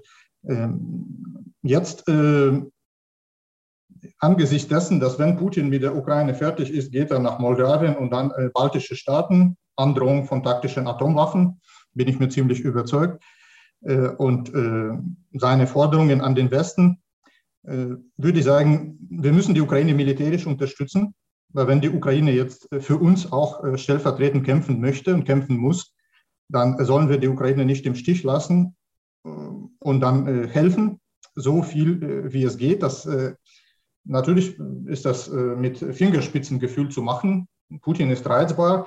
Schon, also ich ich persönlich, ich will niemanden, niemandem Angst einjagen, aber ich persönlich bin mir ziemlich sicher, dass wir, dass es zu zur Anwendung von taktischen Atomwaffen kommt. Da ist zu viel Beleidigung bei Putin und er kommt in der Ukraine nicht voran. Ich glaube, das wird passieren, aber gut, kann man geteilte Meinung sein. Ich zumindest äh, habe schon äh, Wege äh, ein bisschen näher an den Osten, äh, an den Westen äh, in die Schweiz und so mir überlegt, was ich da persönlich mit meiner Familie da machen sollte. Äh, aber gut, der Ukraine helfen, sehr vorsichtig, aber viel und Sanktionen verstärken. Und da ist Deutschland natürlich das Hauptglied in der Kette. Wir sind sehr wichtig für Putin, für, für seine Energielieferungen. Äh, USA hat Gas- und Öllieferungen abgesetzt gestern. Wir können das einfach nicht. Und das ist natürlich sehr schlecht, dass wir das nicht können. Ich sage nicht, dass wir das äh, gleich machen sollen. Das vielleicht auch, aber äh, einfrieren und so. Aber wir können das gar nicht machen. Und wir haben diese Möglichkeit gar nicht. Die US-Amerikaner haben diese Möglichkeit, wir haben diese Möglichkeit nicht. Das ist äh, falsch. Wir sollten diese Möglichkeit auf jeden Fall uns äh, erarbeiten, sprich äh, Energiewende. Das ist in unserem eigenen Interesse. Und äh, natürlich, äh, der Putin guckt auch und guckt auf, äh, auf unsere Entscheidung, Bundeswehr mit 100 Milliarden Euro zu verstärken. Putin hat nicht so viel Zeit, muss man auch sagen. Der Mann ist 70. Sanktionen werden mit jedem Monat mehr und mehr wirken. Ersatzteile für seine Militärfahrzeuge und Militärflugzeuge bekommt er aus dem Westen nicht mehr. Das heißt, seine Armee wird schwächer. Wir werden unsere Kosten dann in die Maßnahmen umsetzen. Unsere Armeen werden stärker. Äh, wenn wir ihn nicht in der Ukraine stoppen, wird er einfach weitergehen. Das ist strategisch. Er hat gar keine andere Wahl nach vorne, egal was es ist. Und äh, da müssen wir halt militärisch und ökonomisch äh, äh, dagegen halten. Wir müssen uns auf Opfer einstellen. Und äh, ja, Krieg ist, der, Krieg ist Krieg. Und äh, da wir, äh, wir selber mit dem Putin nicht im Krieg sind und nicht den Krieg wollen, heißt nicht, dass er mit uns nicht im Krieg ist. Er ist mit dem Westen im Krieg. Wir können das natürlich ignorieren. Wir können sagen, nee, machen wir mal Ukraine, das alles Ukraine und Krim ist deins und, und Westukraine ist unser und, und was weiß ich. Äh, er, hat, er ist vom Westen sehr beleidigt. Und das äh, sieht man in jeder Rede, äh, dass er sozusagen unsere Freundschaft nicht gewonnen hat. Er hat sagt ja immer, er wollte selber in die NATO eintreten. Wir haben ihn nicht gelassen und so. Er ist wirklich beleidigt, auch menschlich beleidigt. Durch die Ukrainer, durch uns, dass wir alle lügen und dass wir Unwahrheit sagen und was er auch so erzählt. Ähm, und jetzt ist er auch abgeschottet. Äh, Covid-Pandemie und seine Angst vor der Ansteckung hat auch da seine Rolle gespielt in den letzten zwei Jahren. Mm. Ja, ich bin da eher pessimistisch, äh, muss ich sagen. Ich weiß nur, wir werden natürlich gewinnen am Ende, aber das wird viel Kraft und viel Anstrengung und viele Opfer, äh, auch viele menschliche Opfer einfordern. Danke, Herr, Schitz, äh, äh, Herr Kaschetski. Sie wollten noch was äh, hinzufügen. Ich möchte so zwei, drei äh, Dinge äh, ergänzen. Mutatis mutandis sehe ich das genauso wie, wie Kollege Schickmann. Manche Sachen sicherlich auch ein bisschen anders. Ähm, also das ist ja auch im Chat gefragt worden, ob man sozusagen mit dem Umsturz spekulieren kann. Äh, ich glaube, das war zu sowjetischen Zeiten, äh, wäre es nach Stalin wohlgemerkt leichter gewesen, weil wir eine Art von kollektiver Führung hatten. Jetzt ist es völlig undurchsichtbar von außen. Vorher kannte man das Politbüro, es gab Drähte dahin, man konnte sozusagen ein bisschen zwischen den Zeilen lesen die sogenannte Sowjetologie, diese, äh, was der Kollege Oppermann eben auch schon gesagt hat. Ne? Er ist ein bisschen in seinem eigenen äh, Informationsgefängnis gefangen. Ne? Ich bin mir nicht sicher, also seine Einschätzung der Ukraine ist völlig falsch, völlig falsch. Aber er scheint keine guten Informationen zu haben. Die Ukraine hat sich gewaltig geändert in den letzten acht Jahren. Ähm, äh, das konnte man beobachten, das haben viele berichtet, aber das scheint bei Putin nicht angekommen zu sein.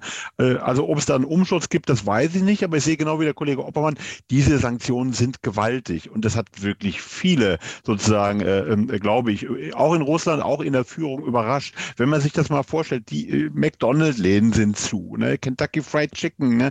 Äh, die Regale werden allmählich leer, ne? Äh, der Rubel ist im freien Fall, die Börse ist seit einer Woche zu. Wenn sie aufmachen würde, wäre es die größte Vernichtung wahrscheinlich seit 2000, seit 1929 an Vermögen. Also es ist wirklich enorm, was da äh, auch zerstört ist. Es hat verheerende Folgen ähm, äh, und dem muss er sich natürlich auch stellen, weil jede Führung, auch eine autoritäre, auch eine sehr autoritäre, trachtet natürlich nach Legitimation. Es ist natürlich die Presse völlig gleichgeschaltet. Dosch, der Fernsehsender, ist jetzt auch weg. Äh, Echo Moskwe, also Echo Moskaus genauso, äh, darf auch nicht mehr senden. Die ausländischen Journalisten sind weg. Das ist eine Proventionalisierung äh, Russlands, das ist äh, enorm. Und das wird nicht nur Leute, die mit der Opposition verbunden äh, sind, stören. Man kann nicht mehr reisen. Es saßen Hunderte, wahrscheinlich Tausende in Zügen nach Finnland. Also die, die Veränderungen sind wirklich gewaltig. Es ist ein großes Gefängnis geworden, ähm, äh, dieses, dieses Russland, was mir wirklich in der Seele wehtut mit Blick auf diese Menschen. Er hat nie geschafft, eine Friedensdividende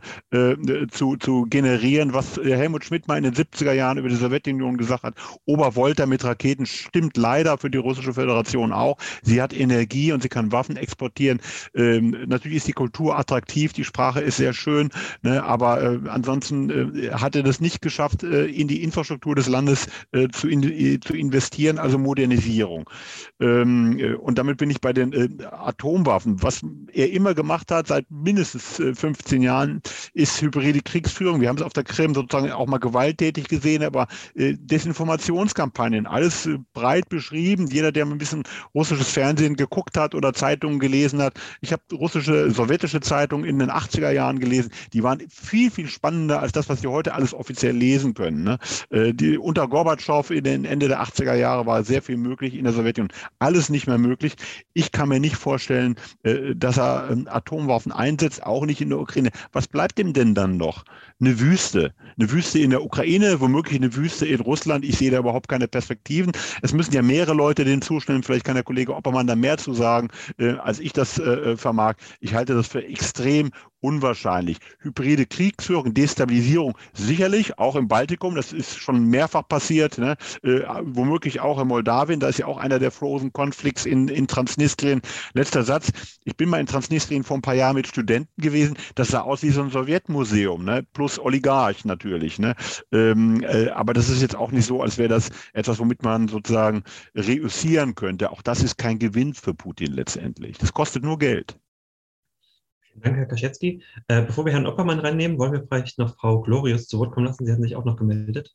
Ja, danke schön. Ich habe tatsächlich äh, eine Nachfrage an meine Kollegen, die äh, die politischen äh, Systeme etwas besser einschätzen können.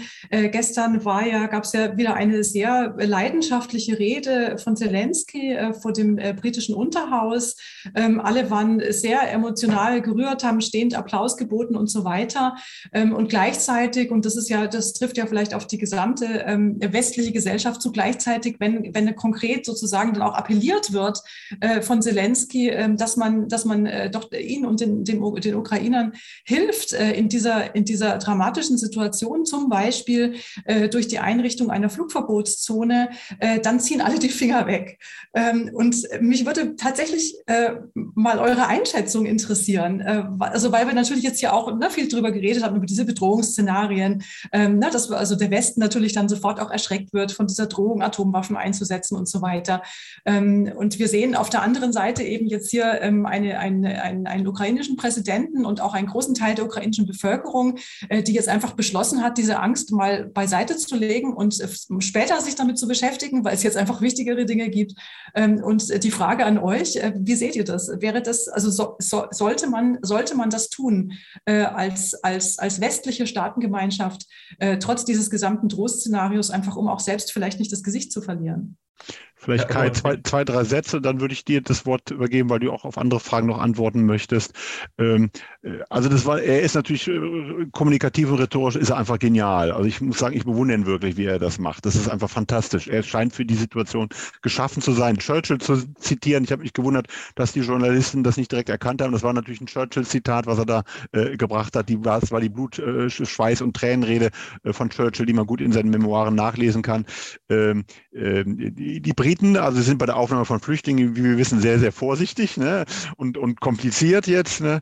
Äh, Johnson sagt natürlich das Gegenteil von dem, was er macht. Auch das kennen wir. Ähm, was die Briten allerdings machen, äh, sie schicken, glaube ich, mehr Militärgüter in die Ukraine, als das zum Beispiel die Bundesrepublik macht. Ne? Das läuft die ganze Zeit. Auch die Amerikaner machen das und das scheint ähm, Wirkung zu zeigen. Das gilt nicht bei 20 Kilometer auf so einen Konvoi. Da muss man mit Panzern, äh, mit äh, Panzern oder auch mit äh, Panzerabwehrwaffen näher ran, um da Wirkung Wirkung zu erzielen. Ähm, äh, das Ganze würde sich ändern. Ich äh, gucke ja, wie wir alle fleißig Medien, auch amerikanische, polnische und so weiter, in dem Maße, wie die Zerstörung von Städten in Richtung äh, des Bildes von Grosny zunimmt, kippt die öffentliche Meinung in den USA. Äh, und das wird kein amerikanischer Präsident äh, aushalten, glaube ich, wenn es soweit kommen sollte. Dann wird eine rote Linie äh, überschritten. Ich bin gespannt auf die Einschätzung des Kollegen ähm, Oppermann. Wir haben mehrere Vier-Sterne-Generale, Clark und andere bei CNN, die regelmäßig jetzt schon ein Eingreifen fordern. Der Druck wird, wird zunehmen. Momentan halte ich es für richtig, keine Flugzeuge an die Ukraine zu liefern. Herr Oppermann, Ihre Einschätzung dazu? Ja, ähm, also zunächst vielleicht äh, nochmal zu den Atomwaffen. Ja, da wäre ich auch nicht ganz so nicht so pessimistisch, ähm, äh, dass die eingesetzt würden. Ähm, ich äh, denke, der Unterschied zwischen Ukraine und Lettland, Litauen, ähm, Estland, so, so bitter das für die Ukraine ist, ist eben Artikel 5. Ne?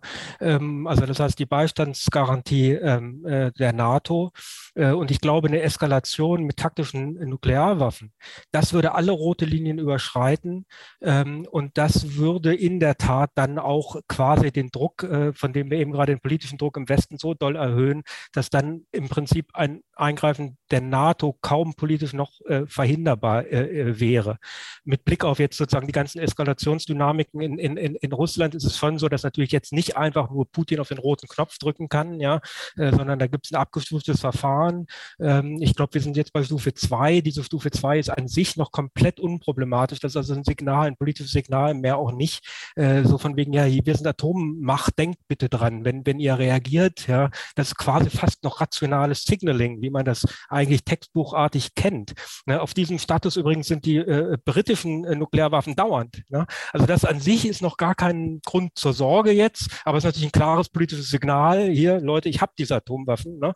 Äh, aber natürlich könnte Putin die auch nicht alleine einsetzen, ähm, sondern da gäbe es dann mindestens, glaube ich, drei oder vier Akteure, die dem äh, äh, sozusagen zustimmen oder da mitmachen äh, müssten. Also die Sorge hätte ich jetzt unmittelbar nicht. So pessimistisch bin ich nicht. Ja? Ähm, was jetzt die, die äh, Frage von, von der Kollegin Glorius konkret angeht, ja, das ist natürlich jetzt wirklich schwierig.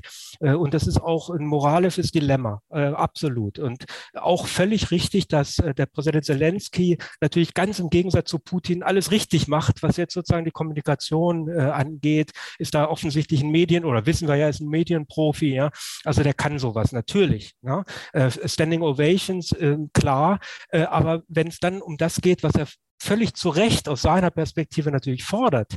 Da muss ich dann leider sagen, bin ich also auch, äh, auch ich habe mit vielen Kollegen natürlich darüber gesprochen, ich kenne jetzt, okay, mit Generalen, Generälen habe ich jetzt nicht gesprochen, ja, äh, aber sozusagen mit, mit Kollegen im Fach äh, und die warnen alle eindringlich, äh, ja, und dem würde ich halt zustimmen, insbesondere vor diesen Vorschlägen einer Flugverbotszone. Ja? Weil die, das klingt irgendwie so nach so einer milden militärischen Maßnahme, man stellt irgendwo ein Stoppschild auf und dann fliegt da keiner mehr. Das stimmt natürlich nicht.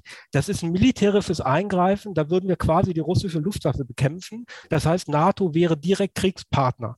Ja, und das ist eine Eskalation und danach habe ich, äh, bin ich sozusagen, habe ich keine, dann, dann ist alles offen. Ja, dann, dann sind alle Eskalationsdynamiken offen.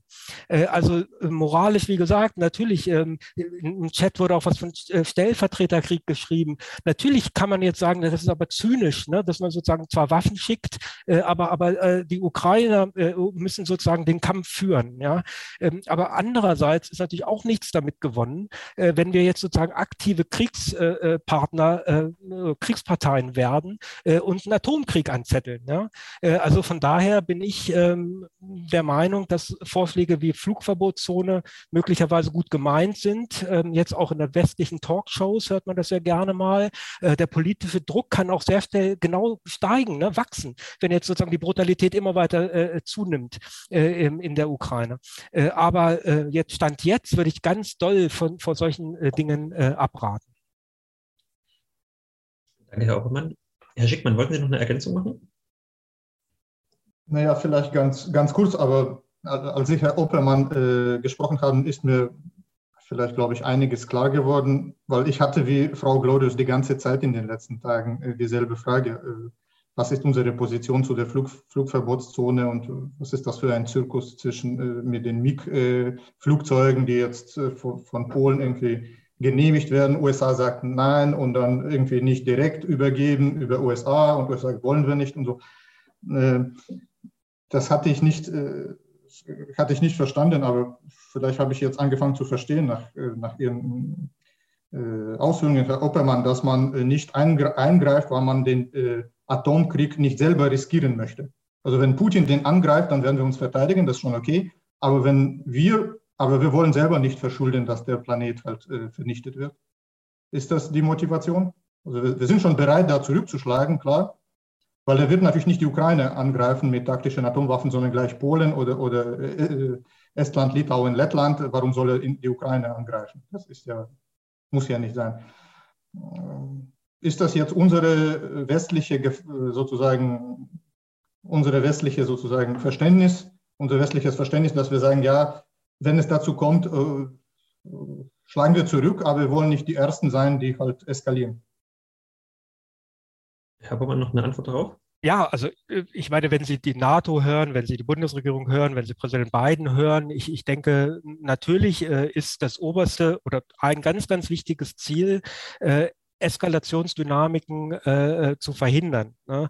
Und solche Eskalationsdynamiken, das ist immer ein schmaler Grad natürlich. Ne? Äh, was ist Eskalation und was nicht? Man darf sich auch nicht vor jedem Säbel rasseln, äh, gleich sozusagen, das kann ja auch nicht sein. Ne? Also, weil zum Beispiel Putin hat ja auch die Sanktionen von als Kriegserklärung äh, äh beschrieben. Waffenlieferungen. Ne? Waffenlieferung ist schon kritischer. Da kommt es dann auch drauf an, welche Waffen werden geliefert. Ne? Wird, wenn, wenn Waffenlieferungen zum Gamechanger werden, dann kann das durchaus auch eine Eskalationsdynamik wiederum äh, anstoßen. Aber was auf jeden Fall verhindert werden muss, ist, dass die NATO aktiver Kriegsteilnehmer wird, äh, also quasi russische äh, äh, äh Maschinen vom Himmel äh, abschießt. Ne? Weil das hat dann dann ist alles offen. Ja, dann, dann, äh, ich meine, Atomkrieg, das ist immer so das absolute Worst-Case-Szenario. Es gibt natürlich auch Eskalationsdynamiken äh, diesseits von Nuklear, ja. Ähm, aber dann ist alles, ne, dann, dann kommen Irrationalitäten ins Spiel, Emotionen äh, und so weiter. Dann kann ich für nichts mehr garantieren. Das muss man unbedingt äh, verhindern aus meiner Sicht, äh, solange das möglich ist. Dass sich der Westen verteidigt, ist ja logisch, wenn, wenn es so weit kommt. Aber wie gesagt, da würde ich jetzt nicht direkt alles äh, schwarz malen. Ich bin der Überzeugung, dass es dazu nicht kommt. Und verstehen wir die roten Linien von Putin? Was ist sozusagen die Flugzeuge? Ist das schon hinter der roten Linie oder nicht? Oder äh, loten wir geradeaus? Äh, sind das rote Linien oder sind das nicht? Was, was sind seine roten Linien? Ganz kurz noch dazu, Herr Anselmi, wenn ich darf. Das ist eine interessante Frage, weil die roten Linien ist nämlich genau die Frage. Na, und jeder, jeder Kriegsteilnehmer oder jeder äh, Konfliktpartner hat natürlich einen Anreiz da, äh, äh, dahingehend, diese roten Linien sozusagen zumindest nebulös zu halten. Ne? Die werden in der Tat austariert. Äh, und da finde ich dann immer solche Sachen beruhigend. Vorhin wurde nach ähm, äh, naja, beruhigend ist übertrieben, ja, aber äh, wurde nach Diplomatie gefragt. Ähm, ich, und, und dann sind solche Signale, dass eben sozusagen äh, dieser, dieses rote Telefon, oder wie man es nennt, zwischen den USA und Russland äh, wieder aktiviert wird, dass man sich sozusagen ähm, dann auch äh, schnell austauschen kann, um Fehlwahrnehmungen, Missperzeptionen und so weiter zu verhindern oder auch indirekte Demo, äh, Diplomatie. Ja, ähm, das ist dann alles ganz wichtig, damit so etwas nicht passiert. Ne? ganz ausschließen kann es sicherlich niemand, ja, ähm, aber ähm, alles tun, um das zu verhindern. Herr Kaschewski, noch eine letzte Ergänzung zu dem Punkt? Ja, äh, ich würde direkt auch noch eine weitere äh, Fragen oder Kommentare aus dem Chat mit aufnehmen. Also erstmal ja. das mit der Eskalationsstufe, das hat der Kollege Oppermann schön geschildert. Und ich persönlich glaube, und auch ich rede natürlich mit Kolleginnen und Kollegen, äh, das ist einfach nochmal ein Unterschied, weil wer kann diese Flugverbotszone durchsetzen? Das kann im Prinzip im Westen nur die Amerikaner. Und dann haben wir amerikanische Raketen, womöglich auch F-35 Flugzeuge über dem eben ukrainischen Luftraum. Und das ist gleich mit einer Kriegserklärung. Das ist, glaube ich, so. Das muss nicht zwingend zum Atomkrieg führen, aber äh, es ist ein enormes Risiko. Ähm, die Lieferung von Flugzeugen, ähm, ich habe ja auch ein bisschen die, die Rhetorik der polnischen Regierung verfolgt, die sehr nationalpatriotisch unterwegs ist, seit schon langem schon. Äh, ja, die wir sind natürlich sehr dafür, die Flugzeuge äh, zu liefern, aber sie wollen nicht reingezogen werden und darum wollen sie die sozusagen äh, nach Deutschland äh, fliegen, damit die Amerikaner die sozusagen dann selber äh, darüber verantworten. Nicht abgesprochen und das zeigt auch nochmal, dass genau das sozusagen die Schwelle ist für die Amerikaner momentan. Ne? Also Flugzeuge Flugzeuge liefern nicht, ne? Ähm, äh, Munition, Panzerabwehrwaffen, äh, äh, äh, Stinger-Raketen, das alles schon. Und das ist schon sehr, sehr schmerzhaft militärisch. Ne? Ist übrigens auch sehr simpel, äh, diese Dinger zu bedienen. Ich bin ja, ich habe ja tatsächlich gedient. Ne? Das, das ist nicht sehr schwer, sowas zu bedienen. Das lernt man in, in fünf Minuten. Ist ziemlich schmerzhaft. Ich möchte eine andere Frage aufgreifen, die hier im Chat von verschiedenen auch formuliert worden ist. Wie lange laufen denn solche Sanktionen? Natürlich führt das zu einer Verelendung. Die, die Sanktionen sind heftig und sie, dem Putin trifft das nicht so, ob der so sehr oder die Oligarchen werden verbrennen zwar Geld, aber die werden ja nicht verarmen. Aber weite Teile der Bevölkerung werden, und das steht jetzt schon fest, dadurch verarmen. Und das sind nicht alles Leute, die das verdient haben. Wahrscheinlich hat ein ganz, ganz kleiner Teil hat es sogar nur verdient. Auch die russischen Soldaten, die da Kanonenfutter an der Front sind, die haben das auch nicht verdient, dass sie in so einem wirklich völlig unsinnigen Krieg jetzt, jetzt sterben müssen, genauso wie die Zivilisten oder die Soldaten in der Ukraine. Wie kann man den Frieden sichern? Ne? Man wird neu, das wird man nicht diese Woche beginnen und auch nicht nächste Woche, man muss neu tatsächlich über eine Art neue Friedensordnung in Europa nachdenken. Man muss über eine Modernisierungspartnerschaft womöglich auch mit der Ukraine, äh, mit, der, mit Russland nachdenken. Russland hat keine EU-Ambitionen, äh, man hat die EU nie ernst genommen, aber natürlich muss man gucken, dass, dass Russland nicht sozusagen ein schwarzes Loch mit 140 Millionen Menschen wird, die sozusagen weit, weit und weiter hinter die Europäische Union äh, zurückfallen. Auch Russland hat ein gewaltiges demografisches Problem, äh, wie wir alle wissen. Auch die haben einen Brain Drain. Irgendwas wird man anbieten müssen, ähm, äh, das äh, vielleicht so eine Art äh, OSZE 2.0, eine Modernisierungspartnerschaft. Die Unternehmen werden ja größtenteils zurückkehren, was sich verändern wird und das gerät zum Nachteil für Russland. Die Abhängigkeit bei Energie, die ist anderen Konzepten gefolgt, die sich jetzt offensichtlich nicht bewährt haben. Aber die Frage ist, wird das alles mit Putin möglich sein? Wer glaubt ihm jetzt noch? Das ist, glaube ich, die ganz, ganz große Krux. Ne? Man, muss, man, muss das, man muss ja mit jedem verhandeln, der einen Staat repräsentiert. Das macht momentan Putin. Aber wie man mit ihm sozusagen eine Modernisierungspartnerschaft nach diesem äh, idiotischen Krieg herbeiführen möchte, äh, da fehlt mir ehrlich gesagt die Fantasie. Vielleicht nehmen wir diese Frage gleich auf, weil die gab es auch im Chat. Ähm, natürlich dreht sich jetzt alles um diesen Krieg, aber was kommt danach? Also wie kann ein Frieden gewonnen werden, wie Frau Fricke das auch schon äh, gefragt hat, beziehungsweise wie kann diese Friedensordnung nach diesem Konflikt aussehen? Herr Oppermann, haben Sie da eine Vorstellung, Herr Schickmann? Oder sind wir da schon zu weit im Bereich der, der Hypothesen? Also ich, äh, gut, ich habe ja Russland äh, verlassen, äh, nicht, nicht nur aus meinen eigenen Vorstellungen, sondern auch äh, wegen der Entwicklung Russlands. Äh, ich würde sagen, äh, Regime Putin muss weg und dann kann man reden. Mit Putin, mit Putin kann man natürlich auch reden. Das übrigens 2014 war ich, nee, 2015 war ich zufällig bei einer Konferenz in, in Moskau nach der Krim-Annexion und haben Leute gefragt, warum äh, reden die, die Deutschen, die Amerikaner, die Franzosen, Engländer nicht einfach mit Putin, setzt euch mal und redet.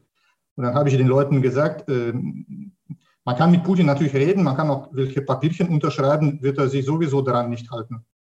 Warum sollen wir mit ihm reden und irgendwas unterschreiben, wenn er sich daran nicht hält und uns für dumm hält und dann nur benutzt, dass wir sozusagen Verträge äh, erfüllen? Das ist so ein bisschen, irgendwann ist Schluss, irgendwann wird die Geme Weltgemeinschaft verstehen, dass das einfach so ein, äh, ein, ein Spiel, also ein, ein Zug in, die, in eine und dieselbe Richtung immer geht. Also ich bin da, wie, wie Herr Gastetzky, da skeptisch. Man, man kann eine Friedens, äh, man wird eine Friedenslösung für die Ukraine irgendwie aushandeln müssen oder er wird die ganze Ukraine besetzen und dann äh, ist alles schon äh, de facto klar. Aber mit Putin so, sozusagen zu dem Vorkriegszustand kommen, Sanktionen absetzen und so, daran glaube ich nicht. Das ist nicht möglich. Herr Oppermann, Ihre Einschätzung? Vielleicht auch, auch noch ganz kurz, ich kann das eigentlich nur äh, äh, unterstreichen und, und, und, sehe das ähnlich. Äh, also die Zeiten von Partnership for Peace oder, oder Modernisierungspartnerschaft, die sind äh, sicherlich vorbei, jedenfalls äh, mit, mit diesem russischen Regime. Ähm, ähm, Russland hat sich ja nicht nur mit diesem Krieg äh, oder das Putin-Regime, sondern natürlich von Georgien wurde angesprochen, Krim-Annexion, eindeutig als revisionistischer Staat geoutet. Ja? Und ein revisionistischer Staat ist per se eine Bedrohung für eine Friedensordnung. Also es ist also ein Staat, der den Status quo äh, äh nicht akzeptiert äh, und dazu noch quasi jetzt ein Paria-Staat ist, der äh, dann auch noch äh, sozusagen bereit ist, äh, sich über Völkerrecht und alle möglichen Normen hinwegzusetzen, um sozusagen diesen Status quo zu, verändern. Wenn Sie revisionistische Großmächte im System haben, können Sie die nicht einbinden. sozusagen diese Versuche von früher sind halt unter diesem Regime so nicht möglich. Das heißt, ohne Regimewechsel wird das aus meiner Sicht nicht gehen. Und ich würde noch eine ganz kurze, das haben wir noch gar nicht besprochen, äh, eine globale Dimension hierhin leider hineinbringen müssen. Und das ist die Systemrivalität, von denen in den USA schon länger gesprochen wird, äh, in Deutschland weniger, äh, in Europa. Und das ist sozusagen die globale Systemrivalität zwischen Demokratien und, und autokratischen Staaten. Also sprich, neben Russland dann vor allen Dingen noch China. Ja? Und da sieht man ja, wie sich China jetzt im Moment auch positioniert. Ne? Noch am 4. Februar gab es sozusagen diesen, diese öffentliche Erklärung, dieses Papier. Da wurde von äh, Freundschaft, ewige Freundschaft oder Freundschaft ohne Grenzen oder sowas zwischen den beiden äh, Staaten gesprochen. Man äh, unterstützt sozusagen, man, man stärkt Russland im Moment den Rücken dahingehend, dass man zumindest das Vorgehen nicht, äh, nicht, nicht verurteilt, äh, den Westen zu Zurückhaltung äh, sozusagen ermahnt. Man gewinnt langsam den Eindruck, so ein paar Zweifel kommen selbst in Peking, ja, ähm, mit Blick auf die Brutalität des Krieges, dass dass man halt sagt, äh, man, man bringt sich als Vermittler ins Spiel. Ähm, aber wenn Sie so revisionistische Großmächte haben, dann ist sozusagen ähm, ähm, glaube ich, das erste Gebot, das, was wir jetzt ja auch im Westen sehen, dass man sozusagen zusammen sich äh, ähm, stärker wieder besinnt darauf, äh, dass man sozusagen kollektive Verteidigung stärkt. Ja? Ähm, äh, und auf dieser Grundlage, glaube ich, könnte man dann hoffentlich zu einem ähm, äh, Modus vivendi, sage ich mal, kommen. Ne? Ähm, aber diese, diese Sicherheitsarchitektur, von denen lange gesprochen wurde, das halte ich jetzt mit Blick auf äh, die gegenwärtige Entwicklung äh, für illusorisch. Danke, Herr Obermann. Herr Kaschetski? Ja, man kann sich ja nicht die Leute aussuchen, mit denen man äh, verhandelt wird. Man wird weder die Geografie ändern können und äh, wenn der äh, Putin in zehn Jahren auch noch Präsident ist, geplant ist, glaube ich, bis 2036, äh, wird man natürlich trotzdem ein Interesse an gemeinsamer Sicherheit in welcher Form auch immer haben müssen. Also wird man auch mit, mit Putin reden müssen. Ich sehe ihn am liebsten auch äh, vor einem internationalen Strafgerichtshof, ähm, aber man, die Themen bleiben ja nach wie vor da. Wie kann man dann äh, sozusagen vorgehen? Ich glaube, ähm, entgegen dem, was ich gerade gesagt habe, lohnt es sich wahrscheinlich nicht, rhetorisch weiter aufzurüsten. Es gibt natürlich Systemunterschiede, das ist ja völlig un, äh, unbestritten. Ich würde es nicht so thematisieren, wie das Trump sehr plump gemacht hat und äh, sicherlich auch überhaupt nicht mit nachdenken, aber auch nicht so, wie, es manche Neokons in den Vereinigten Staaten machen. Ähm, äh, es gibt unterschiedliche äh, Geschichten, es gibt unterschiedliche politische Kultur. Natürlich sind wir für äh, Demokratie, auch Demokratie hat unterschiedliche Implementationen. Ich, für mich wäre es mit Blick auf Russland, wir wissen nicht, wie lange der Krieg jetzt noch dauert. Wir hoffen, dass er bald verendet Ende ist, aber das wissen wir faktisch nicht. Für mich wäre es wirklich wichtig, weiter Kontakte, also Putin einhegen und ansonsten weiter Kontakte ermöglichen.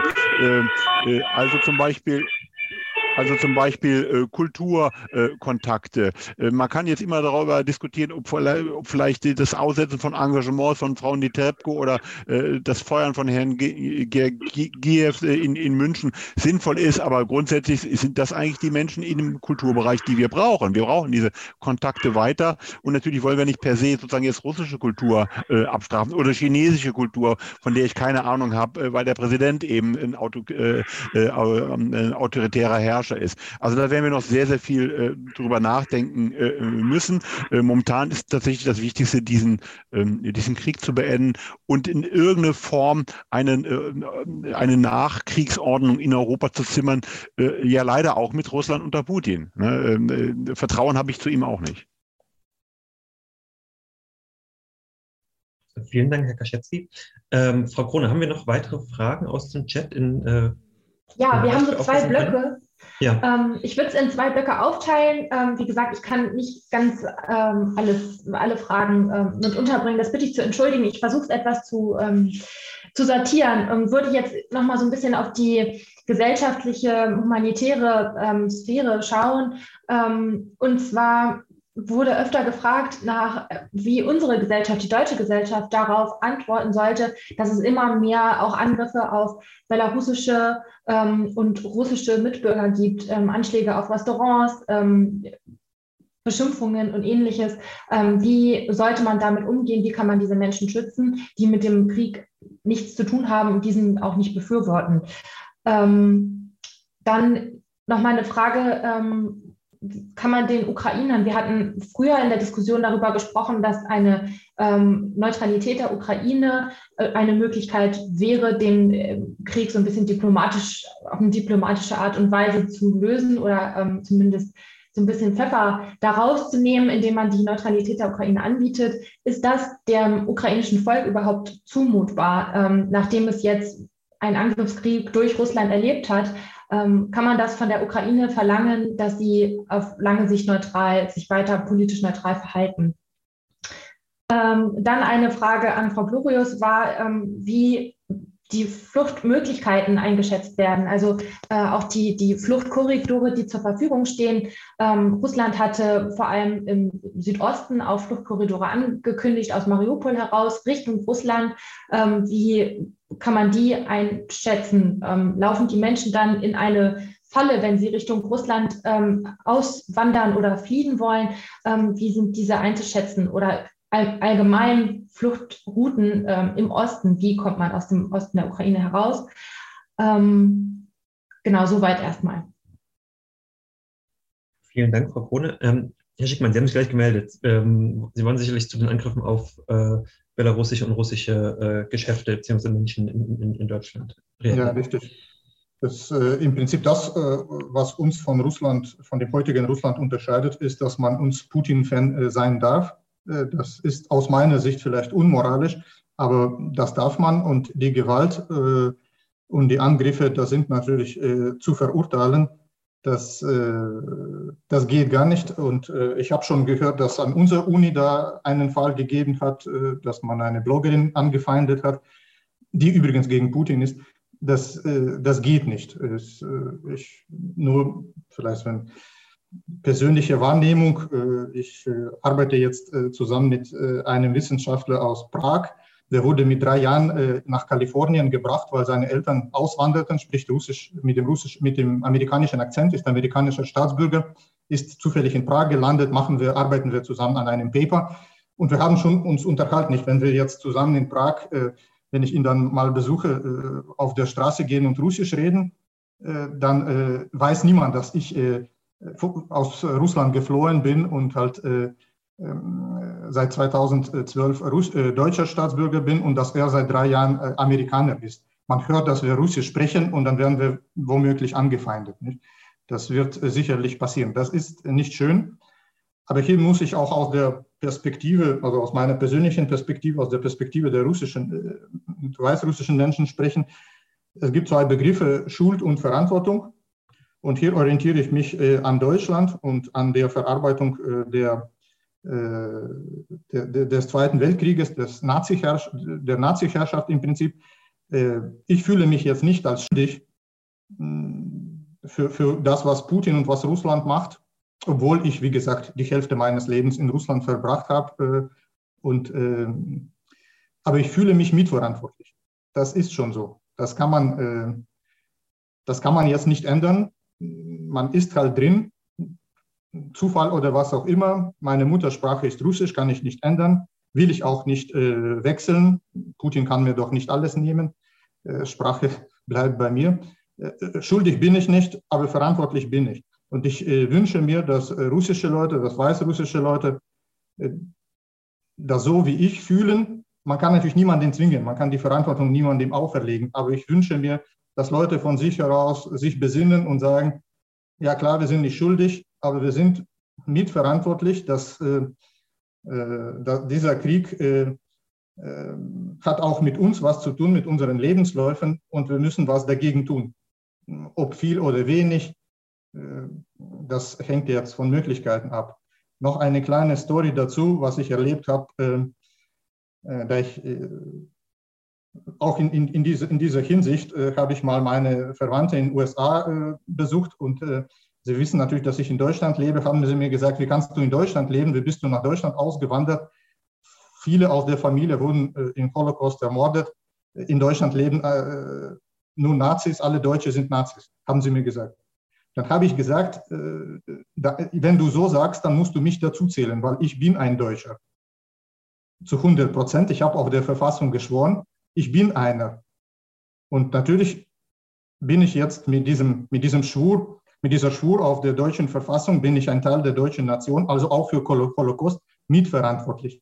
Das ist sehr schwierig in einer Person, wo ich selber Jude bin und eigentlich Opfer, aber trotzdem als Deutscher mitverantwortlich. Das ist sehr schwierig. Das sind viele Identitäten, die sich so verbinden in einem. Das ist sehr schwer auseinanderzuhalten und damit zu leben. Aber das ist nun mal so. Man hat verschiedene Identitäten und verschiedene Verantwortungen und man kann nicht einfach so sagen, äh, ist nicht meine Sache, habe ich nicht gemacht, äh, stört mich nicht. Nein, man wächst da rein in so eine, so eine kollektive Verantwortung, äh, Schicksal oder was auch immer. Und ich glaube, es ist befreiend, darüber zu sprechen, wie ich jetzt mit euch spreche und schätze euch als meine Freunde, dass ich von persönlichen Erfahrungen spreche, dass man das einfach offenlegt und dann auch sagt, ja, äh, Schuld nicht, äh, aber Verantwortung schon.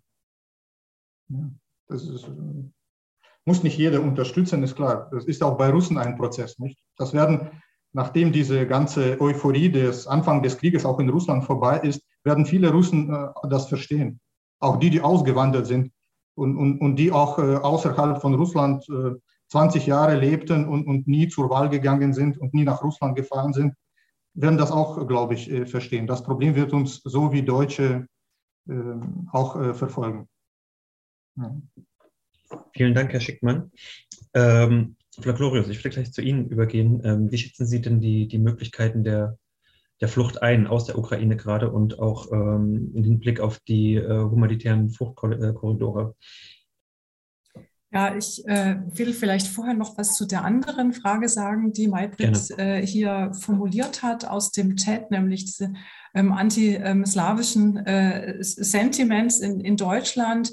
Ähm, ja, das, das hat jetzt äh, zugenommen. Äh, das ist natürlich zu verurteilen. Wir müssen das, denke ich, als Gesellschaft auch ähm, im Auge behalten. Und äh, es wäre gut, wenn es da, äh, sage ich mal, von, von, von führenden Personen des Staates, ich denke so an den Bundespräsidenten, also Personen wirklich auch mit einer hohen äh, Symbolfunktion, da entsprechend auch zur, zur gesellschaftlichen ähm, äh, ja, Geschlossenheit und Solidarität Solidarität aufruft. Ähm, an dem Punkt dürfen wir auch nicht vergessen, dass auch die russischsprachige Community in Deutschland äh, schwer gespalten ist äh, über der Frage, wie Putin einzuschätzen ist. Wladimir hat das ja auch ähm, am Beispiel seiner eigenen Familie auch erläutert und ich ähm, weiß das auch von vielen Erzählungen aus, äh, aus Spätaussiedlerfamilien, ähm, dass das da wirklich auch durch die Generationen durchgeht und auch sehr stark wirklich auch innerfamiliäre Konflikte darüber auftauchen, wie man jetzt die, die, die, die die, russische Haltung, die, die Haltung des, äh, der, des, äh, von Putin und den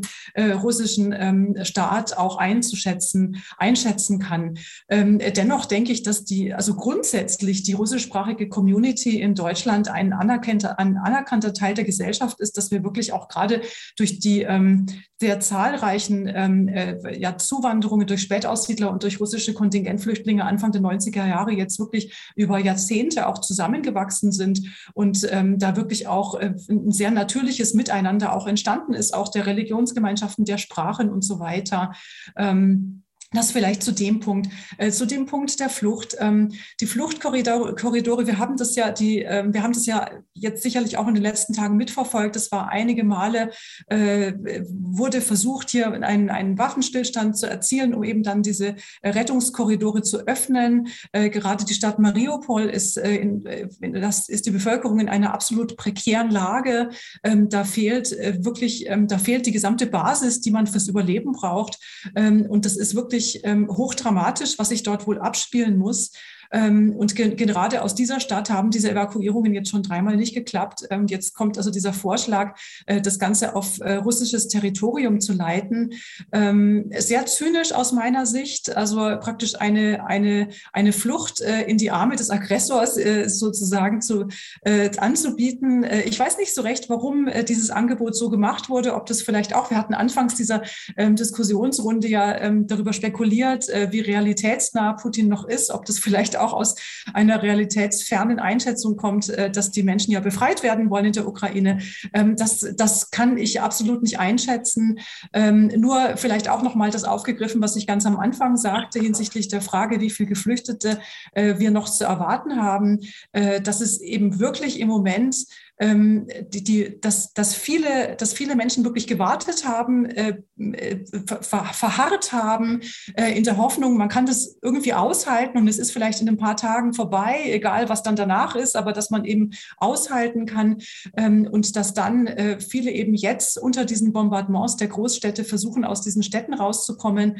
Ähm, während Personen, die jetzt ähm, im Westen der Ukraine leben oder in den ländlichen Regionen leben, die noch nicht so viel vom Krieg mitkriegen, ähm, ja diesbezüglich äh, auch noch weniger Druck haben. Und das sind alles wirklich hochdynamische ähm, Situationen, die sich wirklich auch ganz, ganz kurzfristig ändern können. Also von daher denke ich wirklich, ähm, wir tun alle gut daran, äh, als, als, als Gesellschaft, äh, die, die, die, die, die staatlichen und zivilgesellschaftlichen Institutionen, äh, sich hier wirklich auf, ähm, ja, auf, auf Massenankündigungen Zusammenkünfte auch einzurichten und auf auch massenhafte Solidarität, die hier notwendig ist, äh, um auch die Härten, die das dann auch äh, langfristig auch für die aufnehmenden Gesellschaften bedeutet.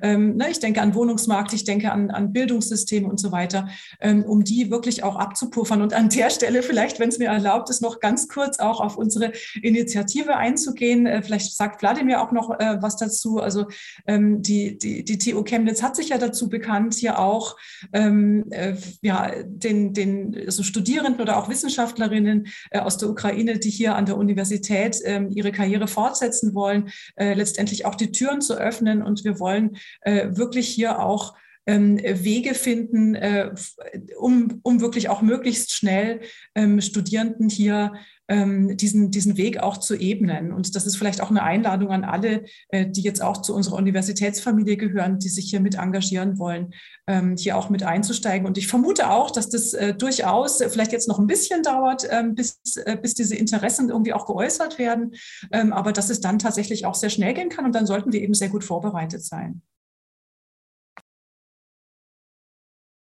Vielleicht kann man den Link ja zu der äh, Initiative auch teilen im Chat, wenn es einen, wenn gibt oder wenn es weiteres äh, Infomaterial dazu gibt. Ähm, ansonsten würde ich zu der letzten Frage noch kommen, ähm, ob es möglich ist, also ob es überhaupt denkbar ist, von der Ukraine eine Neutralität zu verlangen. Ähm, Herr Kaczewski, Herr Oppermann, ich glaube, die Frage zielt in Ihre Richtung. Also erstmal sollte man, man sollte nicht über die Ukraine reden, sondern natürlich mit der Ukraine. Das ist ja sowieso klar. Ne? Und das kann natürlich niemand äh, sozusagen von den Nachbarn äh, verlangen. Russland hat es äh, verlangt, äh, ist ja einer der, der Kriegsgründe. Wir können, das ist ja zwischendurch auch im Chat gewesen, lange jetzt noch äh, darüber diskutieren, ähm, welche Fehler in den 90er Jahren gemacht worden sind. Stichwort NATO, ähm, ähm, Osterweiterung. Das äh, werden wir heute nicht mehr aufdröseln können, aber da haben natürlich sind Fehler auf beiden Seiten sicherlich passiert. Ähm, Zelensky muss das innenpolitisch verkaufen äh, können nach einem Konflikt. Das wird auch nicht sozusagen jetzt äh, als Zusage kommen, die Ukraine erklärt sich für neutral. Er muss dafür Rückhalt, politischen Rückhalt finden. Äh, ich glaube, dass das in dem Maße wahrscheinlicher wird, je früher der Krieg zu Ende ist, weil die Erbitterung nimmt natürlich deutlich zu. Das muss man einfach sagen. Die Verletzung des Krieges, die physische Zerstörung der Infrastruktur, die Menschenleben, die, die, die wir jeden Tag zählen müssen, leider. Ne? Das wird das äh, immer schwieriger machen. Und äh, wir sehen es ja auch in Finnland und in Schweden. Es wird neu über eine NATO-Mitgliedschaft äh, nachgedacht, wobei Macron vor, ich glaube, zwei Jahren ja auch gesagt hat, Hirntod NATO. Da waren gar nicht mehr so viele in Deutschland weit davon entfernt, haben gesagt, na, brauchen wir das wirklich? Ne? So viel Geld fürs Militär ausgeben. Das hat man ja, hat man ja auch bei unterschiedlichen deutschen äh, Regierungen äh, gesehen. Und ich finde eigentlich auch ähm, nachvollziehbar. Heute ist man immer schlauer. Ne? Ähm, mit dieser äh, Ruchlosigkeit von Putin hat wohl keiner gerechnet. Ähm, äh, und man muss, wenn man das dann macht und im Ergebnis eines äh, demokratischen Prozesses in, in der Ukraine dann vielleicht eine Abstimmung sogar tatsächlich darüber stattfindet, ne, wir, wir erklären uns für neutral, muss da sozusagen Österreich dann, ne, äh, ja, wer soll es denn garantieren? Ähm, das muss ein extrem, das, sowas wie das Budapester Memorandum, das darf nicht passieren. Es muss im Prinzip ja fast eine militärische Beistandsverpflichtung von unterschiedlichen Staaten geben. Allein äh, die russische Unterschrift wird da nicht ausreichen. Danke, Herr Kaczewski. Herr Oppermann, Sie haben noch eine Ja, ganz kurze Ergänzung. Ich meine, wir haben vorhin über Eigenstaatlichkeit äh, gesprochen, ja, und deswegen ist für mich ganz wichtig, dass äh, wir nicht darüber sprechen, äh, was sozusagen die Ukraine machen sollte, machen müsste, äh, sondern das ist halt dann äh, auch mit Blick natürlich auf das Leid, was wir leider jetzt alles sehen, eine Entscheidung, äh, die die russische Regierung und dann letztendlich die, Russ sorry, die ukrainische Regierung und dann letztendlich die ukrainische Bevölkerung treffen muss. Ja, also von daher Neutralität fordern, das lehne ich, sowas würde ich komplett ab ablehnen. Da sind wir auch wieder in so einer alten Welt der Einflusszonen. Da geht man im Prinzip dann vollkommen auf das russische Narrativ ein.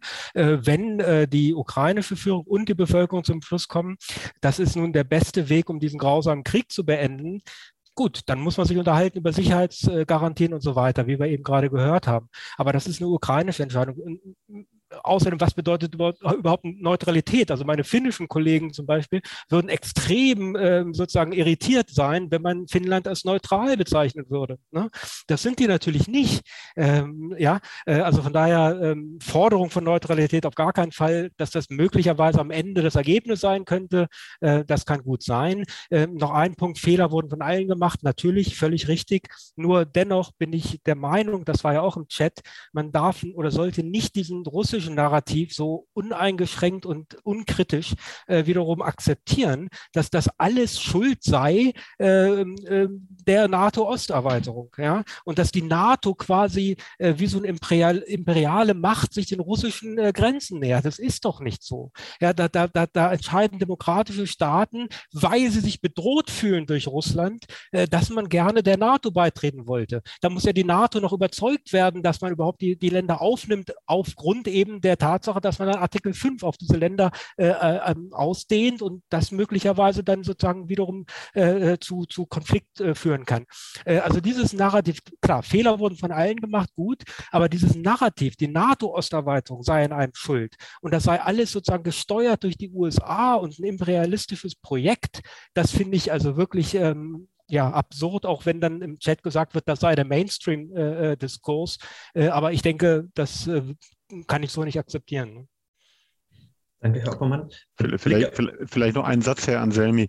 Äh, ja. Also völlig d'accord mit dem Kollegen Oppermann. Ähm, ähm, äh, vor allen Dingen hat es Russland eben nicht geschafft, äh, und das fällt weitestgehend in die Verantwortung von Putin, eine Friedensdividende eins zu erarbeiten, indem er das Verhältnis zu den Nachbarstaaten, also zu Polen, zu den baltischen Staaten, sozusagen regelt, unter Berücksichtigung der Geschichte und der, der Sicherheitsinteressen. Da hat es nie irgendwelche Bemühungen gegeben. Ne? Also, von, und, äh, also völlige Zustimmung zum Kollegen Oppermann.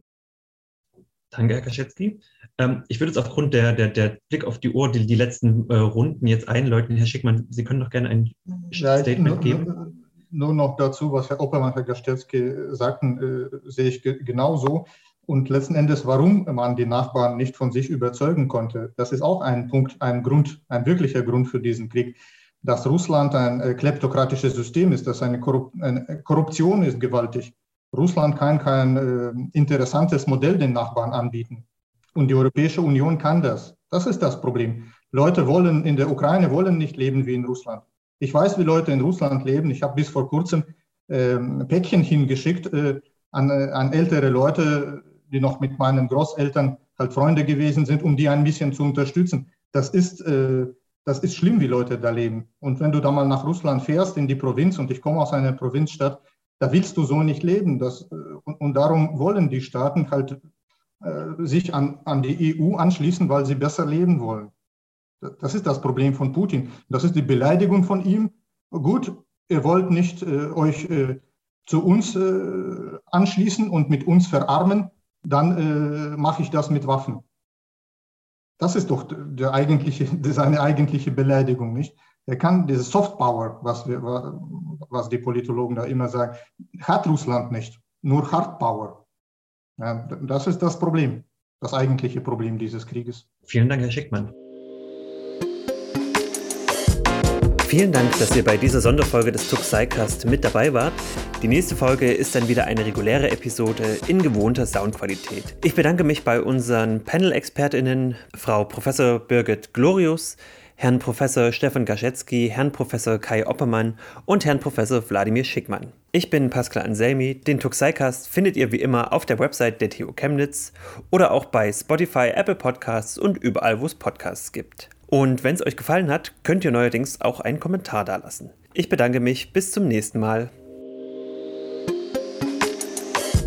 Tuxicast, der Wissenschaftspodcast der TU Chemnitz. Zu hören auf der Website der TU Chemnitz, aber auch auf Spotify, Apple Podcasts und wo es Podcasts gibt.